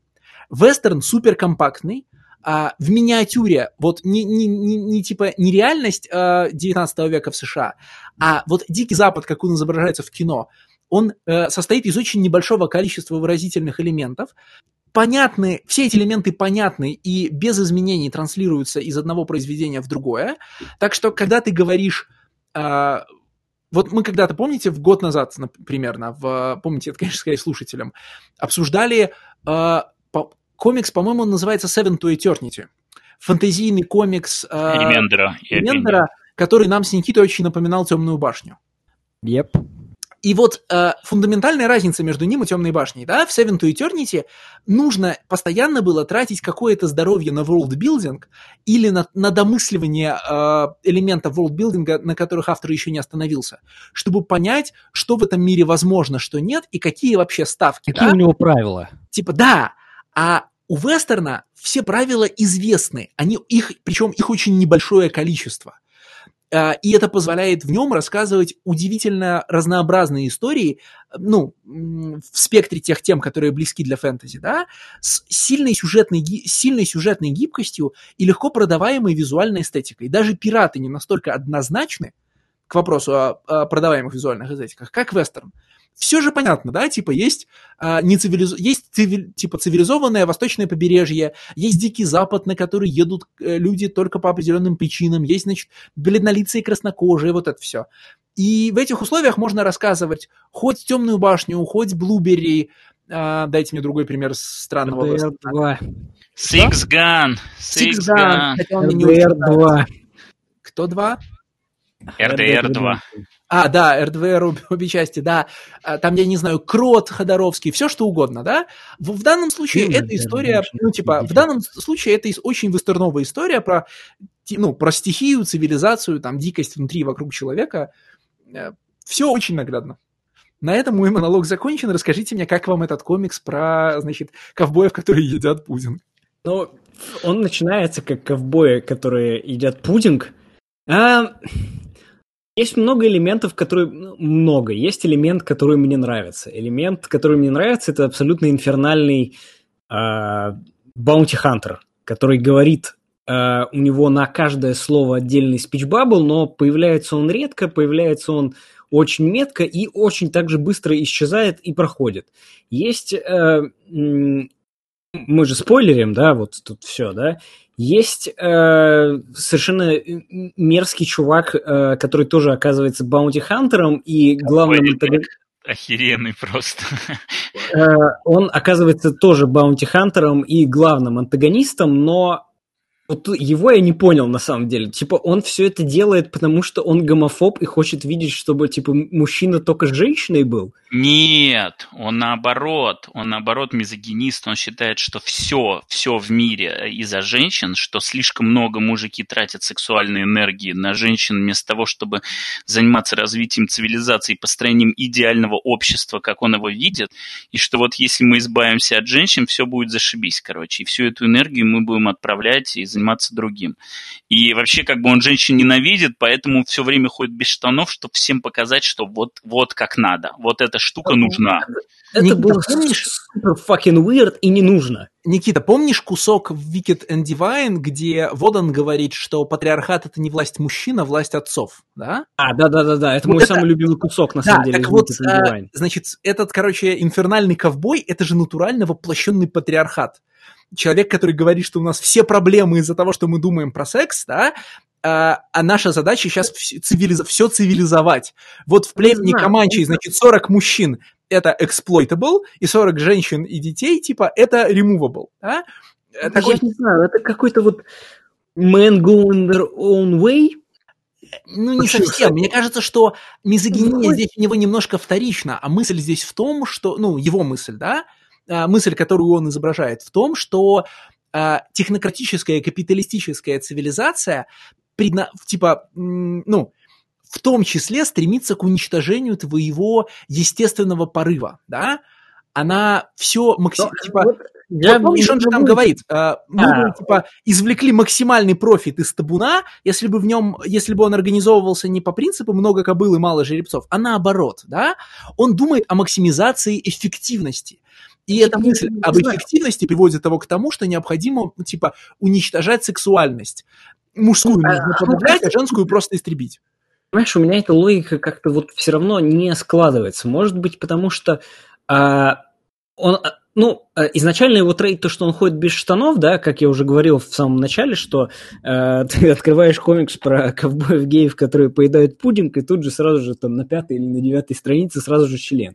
Изначально то, что он ходит без штанов, это его какой-то прикольный character trait, но в конце он, когда вот он дает большой злодейский спич объясняет. Вот как погибает классный bounty hunter. Значит, э, ему э, там э, девочка, которая притворяется мальчиком, э, которая сбежала от, э, соответственно, своего отца и братьев, потому что они хотят ее продать, э, ну, поженить на богатом человеке, она этого не хочет, она сбегает, и, соответственно, она тоже, ну, как бы видит себя мальчиком и влюбляется в фотографа, который э, гомосексуалист, и у них, значит, любовь и все такое. Она не видит себя мальчиком, она просто прикидывается мужчиной, потому что так она будет в безопасности в этой ситуации.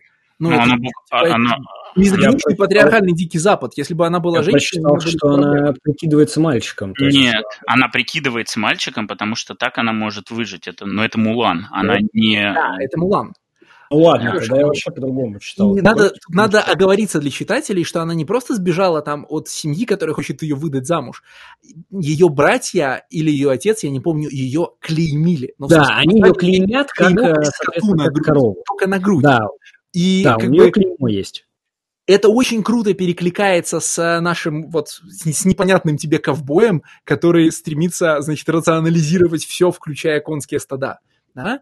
И она при этом дикая стихия, в смысле ее зовут погода, weather, да, и она умеет повелевать, э, ну, только, типа, она не призывать там шторм, например, да, она, она способна командовать стадами, ну, ну да, то есть она мо- может, э, она закатывает глаза, и, соответственно, табуны э, повелеваются, ну, она шторм, безусловно. Она шторм, она, ну, она буквально шторм, только повелевает не погодой, а по табунам, все верно. Да, она, она, короче, шторм, но есть супер weird, супер интересный баунти хантер, который выглядит как зомби, но им не является, которого каждый эм, speech bubble это отдельное слово, и он говорит, ну как бы... Почему много... не является? Он чертов вампир. Он же пьет кровь лошадей. Блин, когда его спрашивают, э, когда ему вот этот Шторм говорит, я почему начал рассказывать, когда ему Шторм говорит, значит, э, давай я тебе удвою бабки, говорит, ты думаешь, я для этого это делаю? Его тут же убивают. То есть вот он прекрасен тем, насколько он загадочный, кстати, да, его а. мотивация нам неизвестна.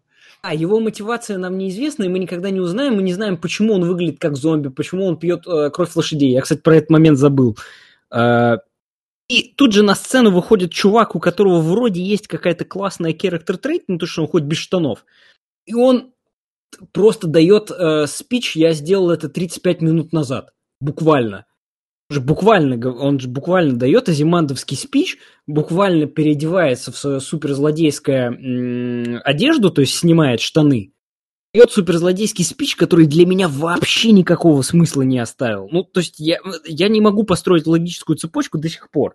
Ни про эффективность, ни про то, что сексуальность это плохо. Для меня главный антагонист, ну, то есть есть силы природы, которые, типа, это индейцы, да, есть, э, вот как ты уже сказал, линчевский персонаж в виде э, ковбоя-зомби, э, который как раз интересный, который мы не знаем про что он, и как только он пытается дать свой злодейский спич, как его убивают. И есть вот этот чувак, который снимает штаны и говорит, так, значит, весь мой план в этом. И для меня... Смотри, давай анализировать это в линчевском ключе. Значит, э, наверняка же у, у, тебя, как и у большинства, значит, как и у нас у всех читателей Алана Мура и Гранта Моррисона, э, любимая часть э, третьего сезона Твин Пикса, это часть, в которой оказывается, что все зло в Америке, потому что нефть. Я да? не смотрел ни одной серии Твин Пикса. А, ладно, проехали. Но, типа, э, важный поинт э, третьего сезона в том, что индустриализация Америки э, и превращение, грубо говоря, переход от э, нации лесорубов к нации качателей сланцевой нефти, да, и фрекинга. Это вот этот вот, где чувак э, лесоруб э, покрывается черной штукой, вот, вот этот видос я смотрел. Да-да-да, это оно. Но, типа, это вечный, кстати, поинт с Твин Пикса с самого начала, потому что, как мы помним, открывающие титры Твин Пикса, это, а, значит, ну, типа, это механическая лесопилка, которая разрушает природу. Ну, в смысле, там такой монтаж. Ну, неважно. А, короче, э, самый простой способ рассматривать Smell of Starving Boys, хотя я считаю, что он не единственный и, может быть, даже не ключевой, он вот такой прямолинейный. У тебя есть, а, э, значит, глава экспедиции, злодейский ковбой, который хочет подчинить э, стихию рациональности, и для этого ему нужно подавить все, что в, в пространство рациональности не входит. Да? Ему нужно подавить сексуальность. Ну, людей. Но ведь то, что он ходит без штанов, это уже нерационально. Не, подожди, Может, э, без штанов, он ходит, мне, без штанов он, мне кажется, ходит не поэтому. Но дай я закончу прогон. Uh, у нас есть главный герой, uh, фу, значит, про, проблема которого... Смотри, uh, почему, м- почему злодей ходит без штанов? Потому что, гла- типа, выбор главного героя – это выбор между естественностью и цивилизацией. Естественность для него – это э, слияние с его э, собственными эмоциями, да, признание собственной сексуальности, вот этого всего. А цивилизация – это застегнутая на все пуговицы визитка, пошитая в Нью-Йорке, это важная деталь, да, это технологии, которые он привез на восточном побережье, то есть как бы он… Э, прячет свою истинную сущность под а, налетом цивилизации, который старательно на себя наносит, да, и типа ходят застегнутые, и ходят по дикому западу, застегнутые во все пуговицы, и а, в, ботин, ну, в городских ботинках, которые каким-то образом, кстати, у него бесконечно выживают в условиях прерий. А злодей а, полагает, что его состояние, состояние сверхэффективности, да, и состояние э, пар, типа порабощения Каманчей, да, это состояние естественное, поэтому он при, при каждой возможности раздевается.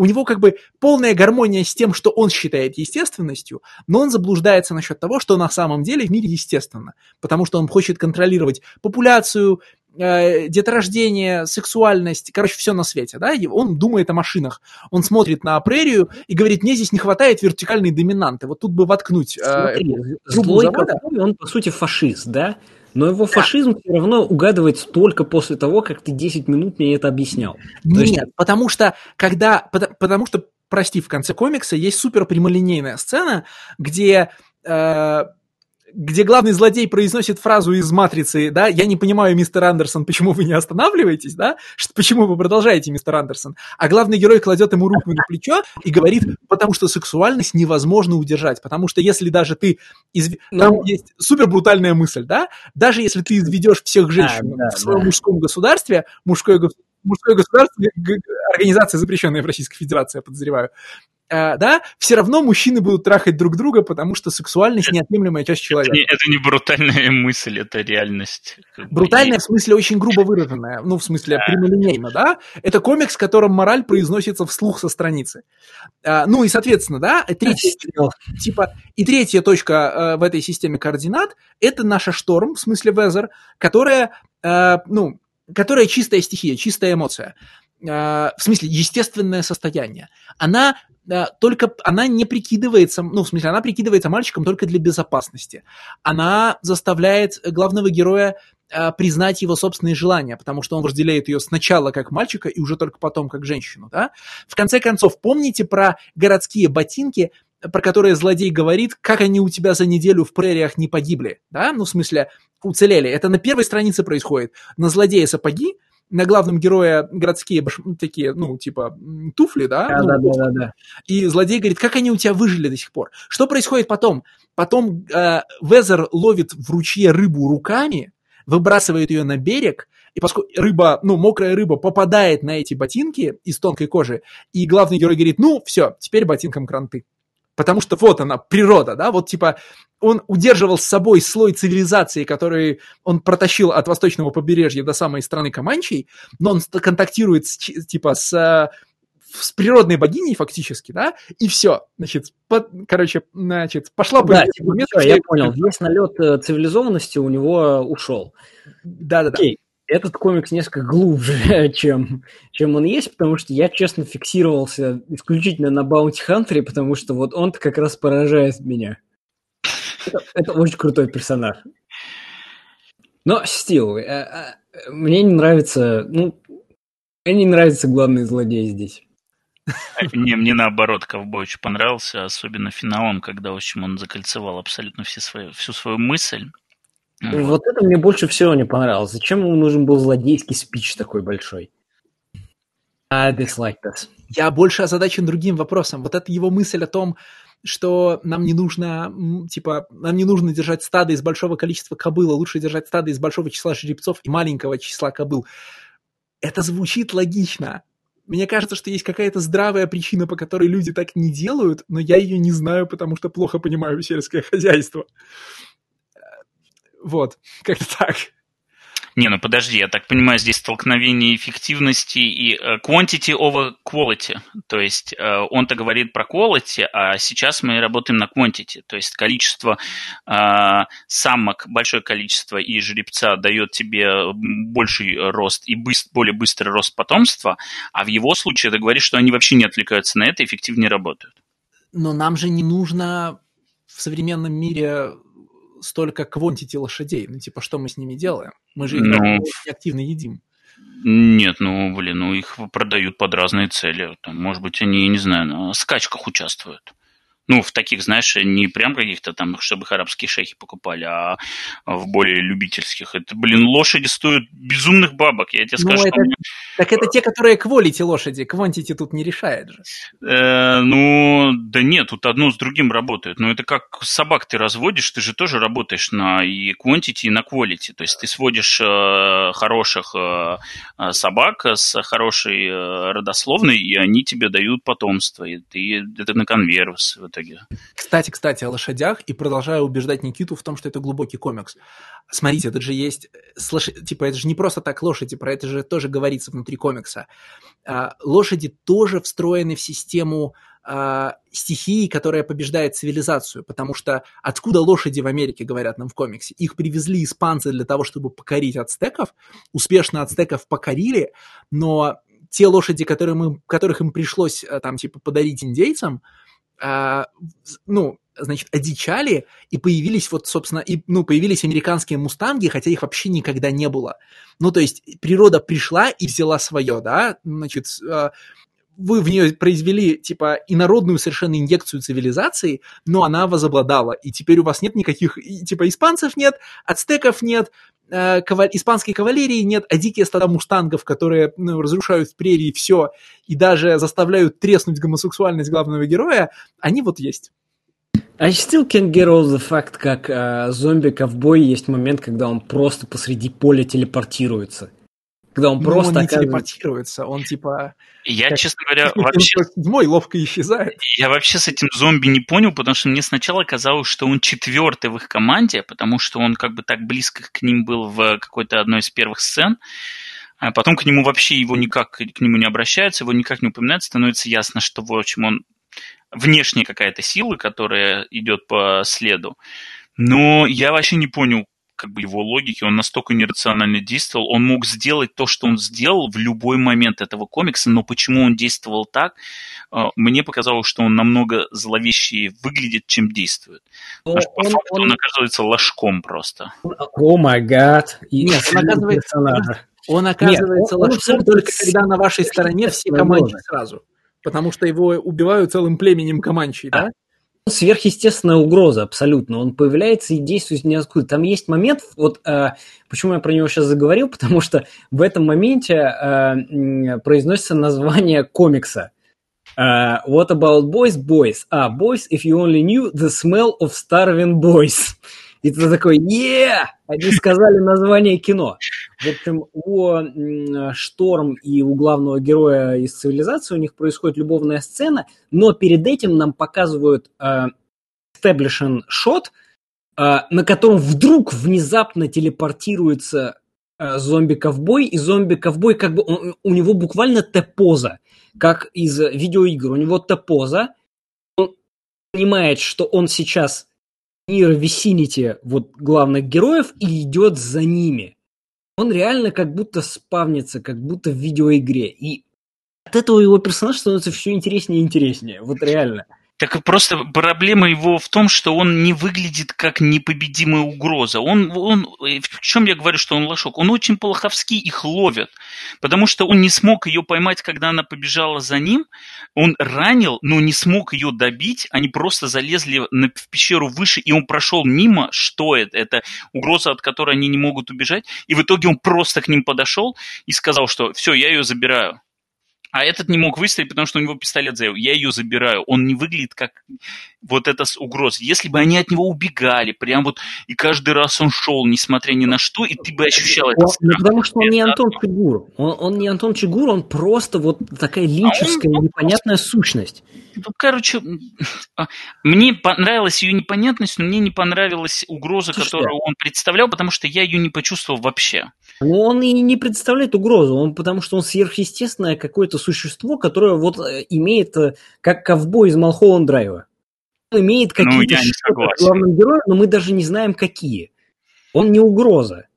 Угрозы как раз Команче представляются в первую очередь.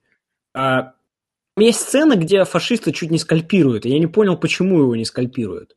Нет, они его начали скальпировать. Просто нам не показали, как угу, процесс да. закончится. То есть они просто. сразу же подлетели, закидали... Они ну, это начали делать, просто камеру отвернули. Да. Я говорю, нет, не зомби-ковбоя, а фашиста. Зомби-ковбоя сразу скальпируют. Подожди, фашиста затоптали мустанги. И... Есть сцена, где команчи налетают на их...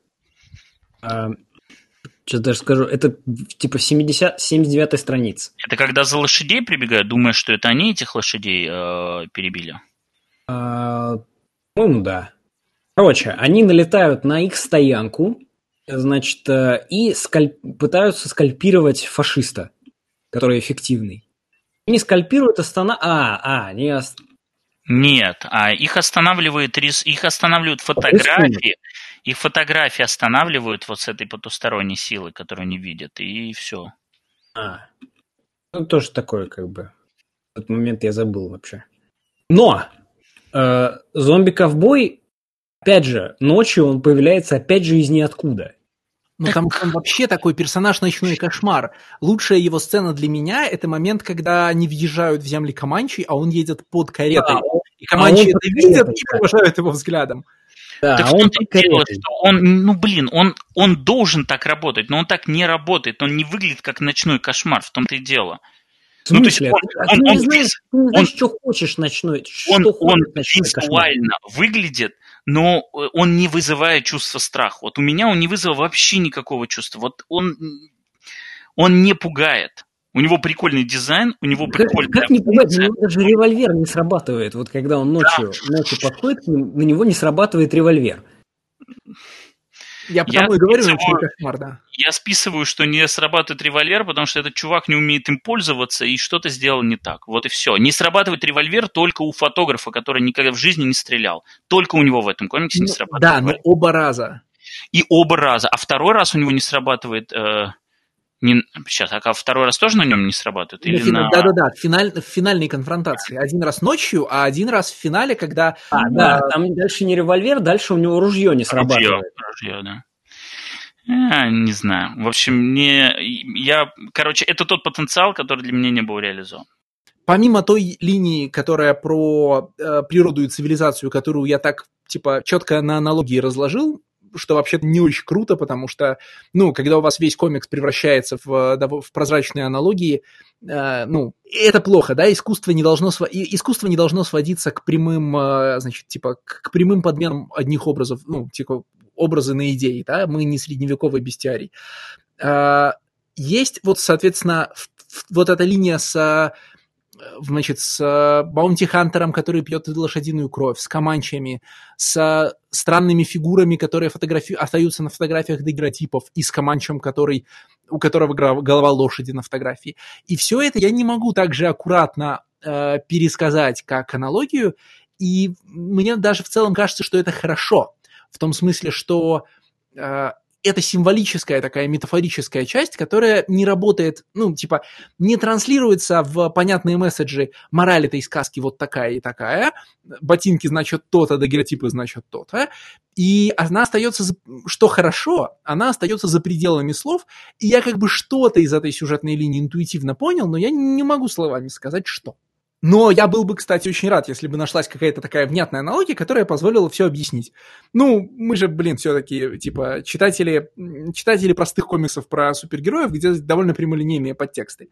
Типа там Баунти Хантер означает неотвратимое прошлое, которое идет за героиней, да, и у, как, у которого нет логики. Это просто прошлое, которое тебя преследует. А что тогда означают Команчи?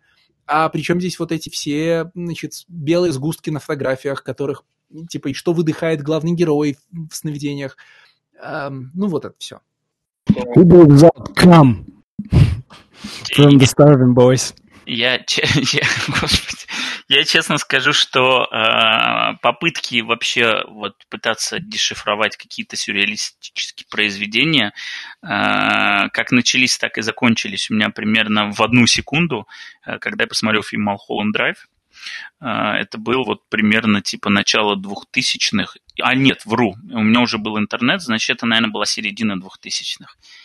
Или, я не помню, когда у меня появился интернет, пусть будет начало двухтысячных. В общем, и я настолько офигел а, от происходящего, вот, э, мне типа там 14 лет примерно. Я не понял половину того, да какой половины, процентов 80 того, что произошло. И я тогда полез в интернет в попытке найти ответы на э, то, что тут наснимал Линч. И столкнулся с каким-то фантастическим вордовским файлом на, кажется, 123 страницы, который расшифровывал этот фильм и, в общем, как я увидел, что там 100, 123 страницы, в тот момент закончились вообще любые мои потуги в попытке расшифровывать какие-то такие штуки. Я просто, э, как это, э, чу- прыгаю на эту волну и просто кайфую от этих странных образов. Если вдруг один из них что-то в моей голове проявляет, я такой, а, вот это вот это означает, я радуюсь. Если нет, вообще не парюсь, просто пролетаю мимо. Леш, кто твой любимый персонаж в Малхолланд Драйве, скажи мне? А, персонаж? А. Ой, блин, я не знаю. А, наверное, если думать о персонажах, то мой любимый персонаж, вероятно, режиссер. Ну, вот тот, которому не везет все время. Я, я так и думал, что ты скажешь, что... А, а, я, а я бы сказал сразу же, что ковбой. Ты ну, понимаешь, да? как ты разговор знаешь о том, какие ключевые сцены там для меня в Малхолланд Драйве. Да, вот это все. Но ключевая сцена это, безусловно, разговор режиссера с ковбоем для меня. И а, мне почему-то очень нравится сцена, где киллер да, да, да. Сцена про черную книжечку, она великолепная. А я, я уже даже не помню, что символизирует черная книжечка и что в этой черной книжечке, но я помню, какой каскад неудач э, э, у неудачливого киллера, который пытается убить чувака с черной книжечкой. Они не символизируют ничего идея о том, что Малхолланд Драйв можно расшифровать и разложить по полочкам миф, который, э, значит, который сам Линч э, саркастически создал для того, чтобы выразить свою ненависть к компании-прокатчику. Я уже забыл кто, то ли Sony, то ли кто-то еще. Да, типа, а, эта идея растет из того, что когда все сказали, слушайте, очень непонятно, э, компания сказала, прокатчик сказал, э, это известная история, Линчу, а давайте в DVD-версии сделаем буклет, в котором объясняется, что происходит в фильм, чтобы все было понятно. Хорошо, сказал Линч. Ну, то есть, как бы как-то не круто приписать объяснение. Давайте напишем список подсказок, которые гарантированно дешифруют, типа, кино. Отлично, сказали ему, представьте ваш список подсказок. И в DVD-версии есть, есть э, сколько их там, по-моему, 9 или 8, по-моему, 8 ключей, это текст известный, 8 ключей к Малахолланд Драйву, ну или 9, я не помню. Ну, легко найти в интернете, он есть в Википедии, скорее всего, он есть везде. И это абсолютно бесполезные подсказки, которые заставляют тебя супер внимательно смотреть кино, следи, типа говорят там, следи за тем, как перемещается ключ, следи за тем, как перемещается лампа и так далее, да? И они ничего не дают, потому что сновидческую логику Линча нельзя дешифровать таким образом. Люб, ну, типа, и есть какие-то фундаментальные, типа, есть такие несколько фундаментальных способов расшифровывать Малхолланд Драйв, все они построены на том, что ты игнорируешь какие-то фрагменты фильма. Ну, то есть целиком он не складывается ни в коем случае. Это логика вынутого из стены кирпича, ну, в смысле, типа, в этой в схеме фильма есть дыра. Э, эта дыра должна быть. Это не пазл, который ты должен сложить, да? Это не сезон. Что? A hole in things. Да, собственно. Саймон Хёрд как совершенно э, линчевский персонаж на самом деле. Я в том смысле, что это, ну, как бы, это сновиденческая логика, да, она не может и не должна под, под, подвергаться дешифровке. Те, кто пытался дешифровать Малхолланд Драйв, э, как бы потом получили в голову бензобуром под названием «Внутренняя империя». Inland Empire, да, конечно. Да, и сдались дешифровкой навсегда. Inland Empire совершенно классная вещь. Су- самый худший вообще киношный опыт в моей жизни, потому что как раз-таки тогда на волне... Стас, ты говоришь после того, как сказал, что «Аватар» — это классный experience был? Нет, послушай, я сейчас тебе расскажу. Значит, тогда на любви к Линчу я пошел на а, «Внутреннюю империю» в оригинале с субтитрами, и эта сволочь шла три с половиной часа, половина на польском, половина в каком... Я просто чуть не сдох на этом фильме, потому что это, это, это реально... Вот к этому надо было прям готовиться. Нужно было вот как, Интересно, знаете... Я, я вот смотрел все фильмы Линча, но э, Twin Peaks никогда не смотрел. И Twin Peaks я смотрел только вот видосами на Ютубе и какие-то вот, ну, базовые главные сцены, а тот же вот «Лесоруб», который был только что недавно, естественно, «Красно-черная комната», ну, Твин Пикс больше, чем его мемы. В нем есть очень много вещей, которые мемами не стали, но при этом очень хороши. Я никогда, вот у меня не было никогда потребности посмотреть Твин Пикс именно. То есть я пр- прекрасно себе представляю, про что он, прекрасно себе представляю, какое место в культуре он занимает, но у меня никогда не было э, вот типа так. Сейчас я сажусь смотреть Twin Peaks, потому что нужно образовываться. It, it's like, it exists, it, it influences people, and I'm fine with it. Не, ну Twin Peaks и Малхолланд Драйв по сравнению с внутренней империей, это вообще цветочки просто. Это абсолютно, это, это реально мейнстримный, э, мейнстримное кино по сравнению с внутренней империей. Не, конечно. Малхолланд Драйв, безусловно, мейнстримное кино. Ну, в смысле... В Малхолланд Драйве огромное количество мейнстримных сцен. Нет, ну если перебирать линчевские фильмы, то самый мейнстримный, конечно, «Синий бархат», он самый прямолинейный в смысле. А, да, да, окей, да. Это я, конечно, э, игнорирую «Слона в комнате», великий фильм «Простая история», да? А, где э, дед э, тревелится конечно, на да. Это да, великолепное и... просто кино. Оно как бы под, типа Э, оно великое от первого до последнего кадра, и достаточно первых кадров, чтобы понять, как оно работает, потому что этот фильм начинается следующим титром. Он начинается титром «Волт Дисней представляет фильм Дэвида Линча». И ты как бы видишь эти строчки, потому что он реально снят же на Disney Studios. Ты видишь эти строчки и понимаешь, что все у тебя в ближайшие два часа будет хорошо. Так, мы слишком, как мне кажется, увлеклись сценарием и совершенно э, забыли упомянуть Питерса, потому что для меня, конечно, этот комикс в первую очередь комикс Фредерика Питерса, и мне намного больше нравится, как он нарисован, а не как он написан. И э, несколько страничек. Это наш, наша любимая рубрика «Есть одна страница». Есть несколько страниц, которые меня восхищают, и четко подчеркивают то, что мне нравится в работе Питерса.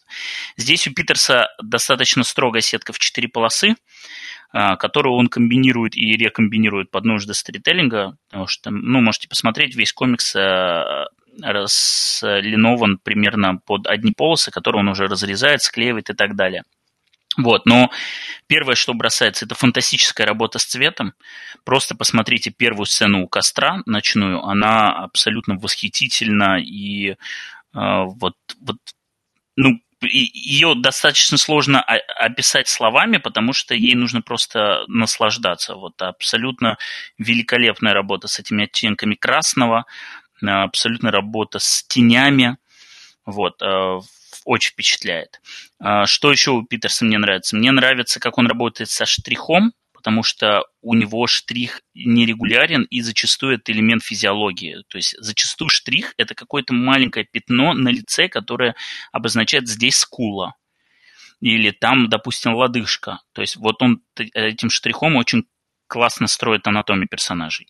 Вообще анатомия у него восхитительно когда девочка впервые вылезает из озера, ты видишь не вот эту идеальную округлую фигуру а, или там с уроков по анатомии, нет, ты видишь действительно живую и очень реалистичную фигуру, ты видишь кости, мышцы, вот эту задницу, которую они 10 раз а, упоминают в этом комиксе, она, она настолько не конвенциональная, простите, она, при этом она настолько живая, полный восторг. Вот, а, и конечно, как он работает с ракурсами. Вот моя одна из моих любимых страниц это когда Оскара вырубает э, как раз вот этот ваш любимый злодей, и у нас вот этот киношный э, эффект падающей камеры, когда резко заваливается горизонт и мы теряем сознание с персонажем, абсолютно образцово использовано. Вот, так что я этот комикс в основном им наслаждался именно по рисунку, потому что Питерс очень крутой. И мне кажется, что он должен был нравиться Никите э, в большей степени, потому что мне кажется, э, он достаточно сильно похож на Шелви. Ну не, на Шелви он не похож. Вот э, мне... Я, я только что Injection перечитывал, вот буквально там типа неделю назад, может. Он, он Нет. вот какие, какие-то элементы, черты лица, как обозначаются. Нет, он у, у Шелви... Нет, смотри, смотри. У Шелви прямые линии. У него все персонажи и э, э, места, в которых они обитают, они прямые. Есть у него... У, у Шелви практически нет округлых линий. В Шелви очень он практически кубизм такой, да, получается шелвы все прямые, все острые углы. Здесь огромное количество округлых вещей.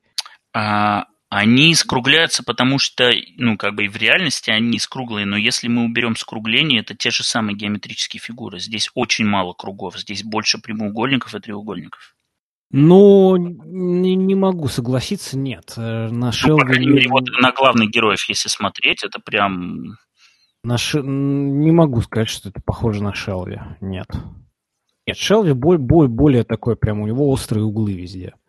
Его прям, ну, условно говоря, вот э, как рисуются человеческие фигуры, да, это же э, либо э, идут от пятна и потом линии э, доделывают, да, то есть пятно уже представляет собой что-то, да, либо это вот э, как раз э, фигура состоит из геометрических фигур. Человеческая фигура состоит из геометрических фигур. То есть там типа овал — это голова, там прямоугольник — это тело, там э, joints — это круги и так далее, да.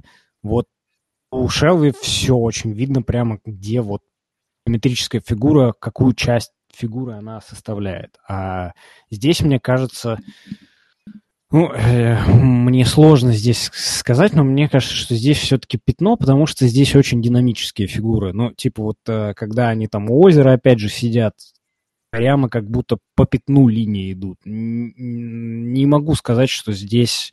Не, ну здесь не строгая геометрия, если ты об этом, да.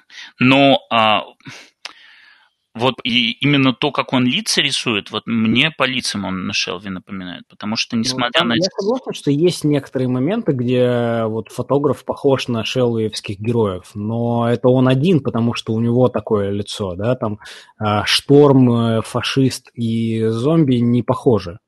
И индейцы тоже, кстати. Мне кажется, это просто именно за счет того, что такое э, такое лицо у фотографа, оно очень э, длинное и худое, и с большим носом, получается, вот похоже на шеллоевских героев, но, но, но, но нет. Все, все остальные очень не шеллоевские, разные.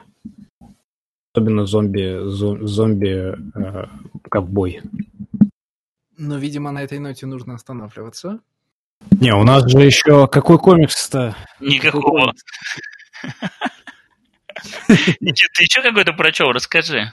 Нет, какой, какой комикс понравился? А, какой комикс понравился?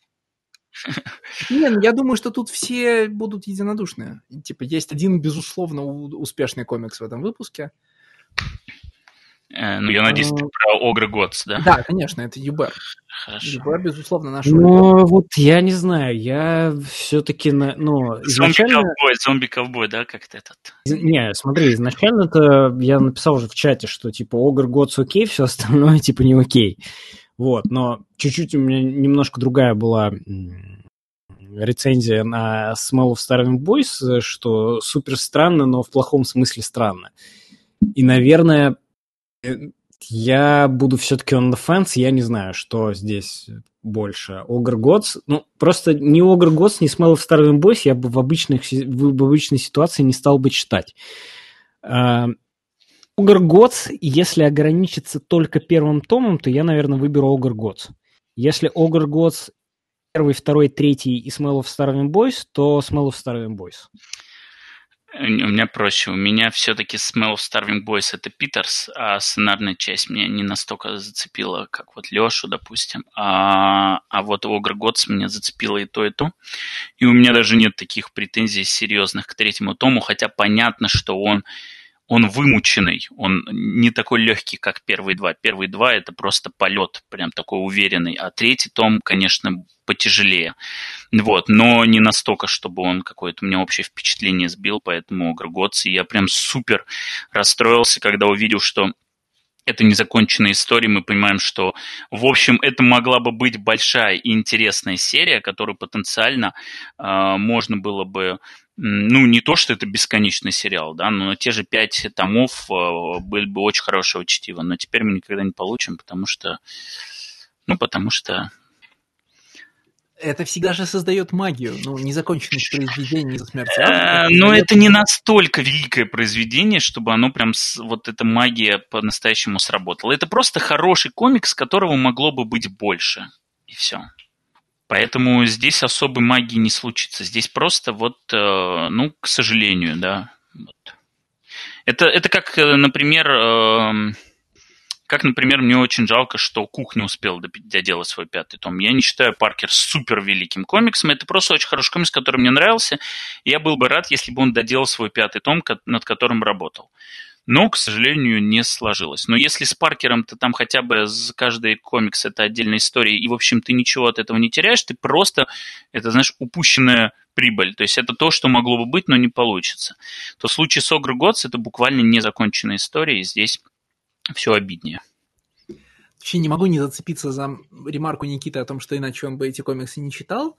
И хочу, хочу признать, что да, для нас, для, похоже, для нас, для всех, возможно, для Стаса в меньшей степени, э, значит, наш подкаст — это образовательное мероприятие. Я бы тоже, короче, не читал так много разных и ну, нетривиальных работ, если бы мне не нужно было читать их для подкаста. А так я вот обогащаюсь. Ну, я бы, я бы это, только комиксы Уоррена Эллиса бы читал бы, и да и все. Я сейчас прочитал Action, Planetary, Stormwatch просто за один присест.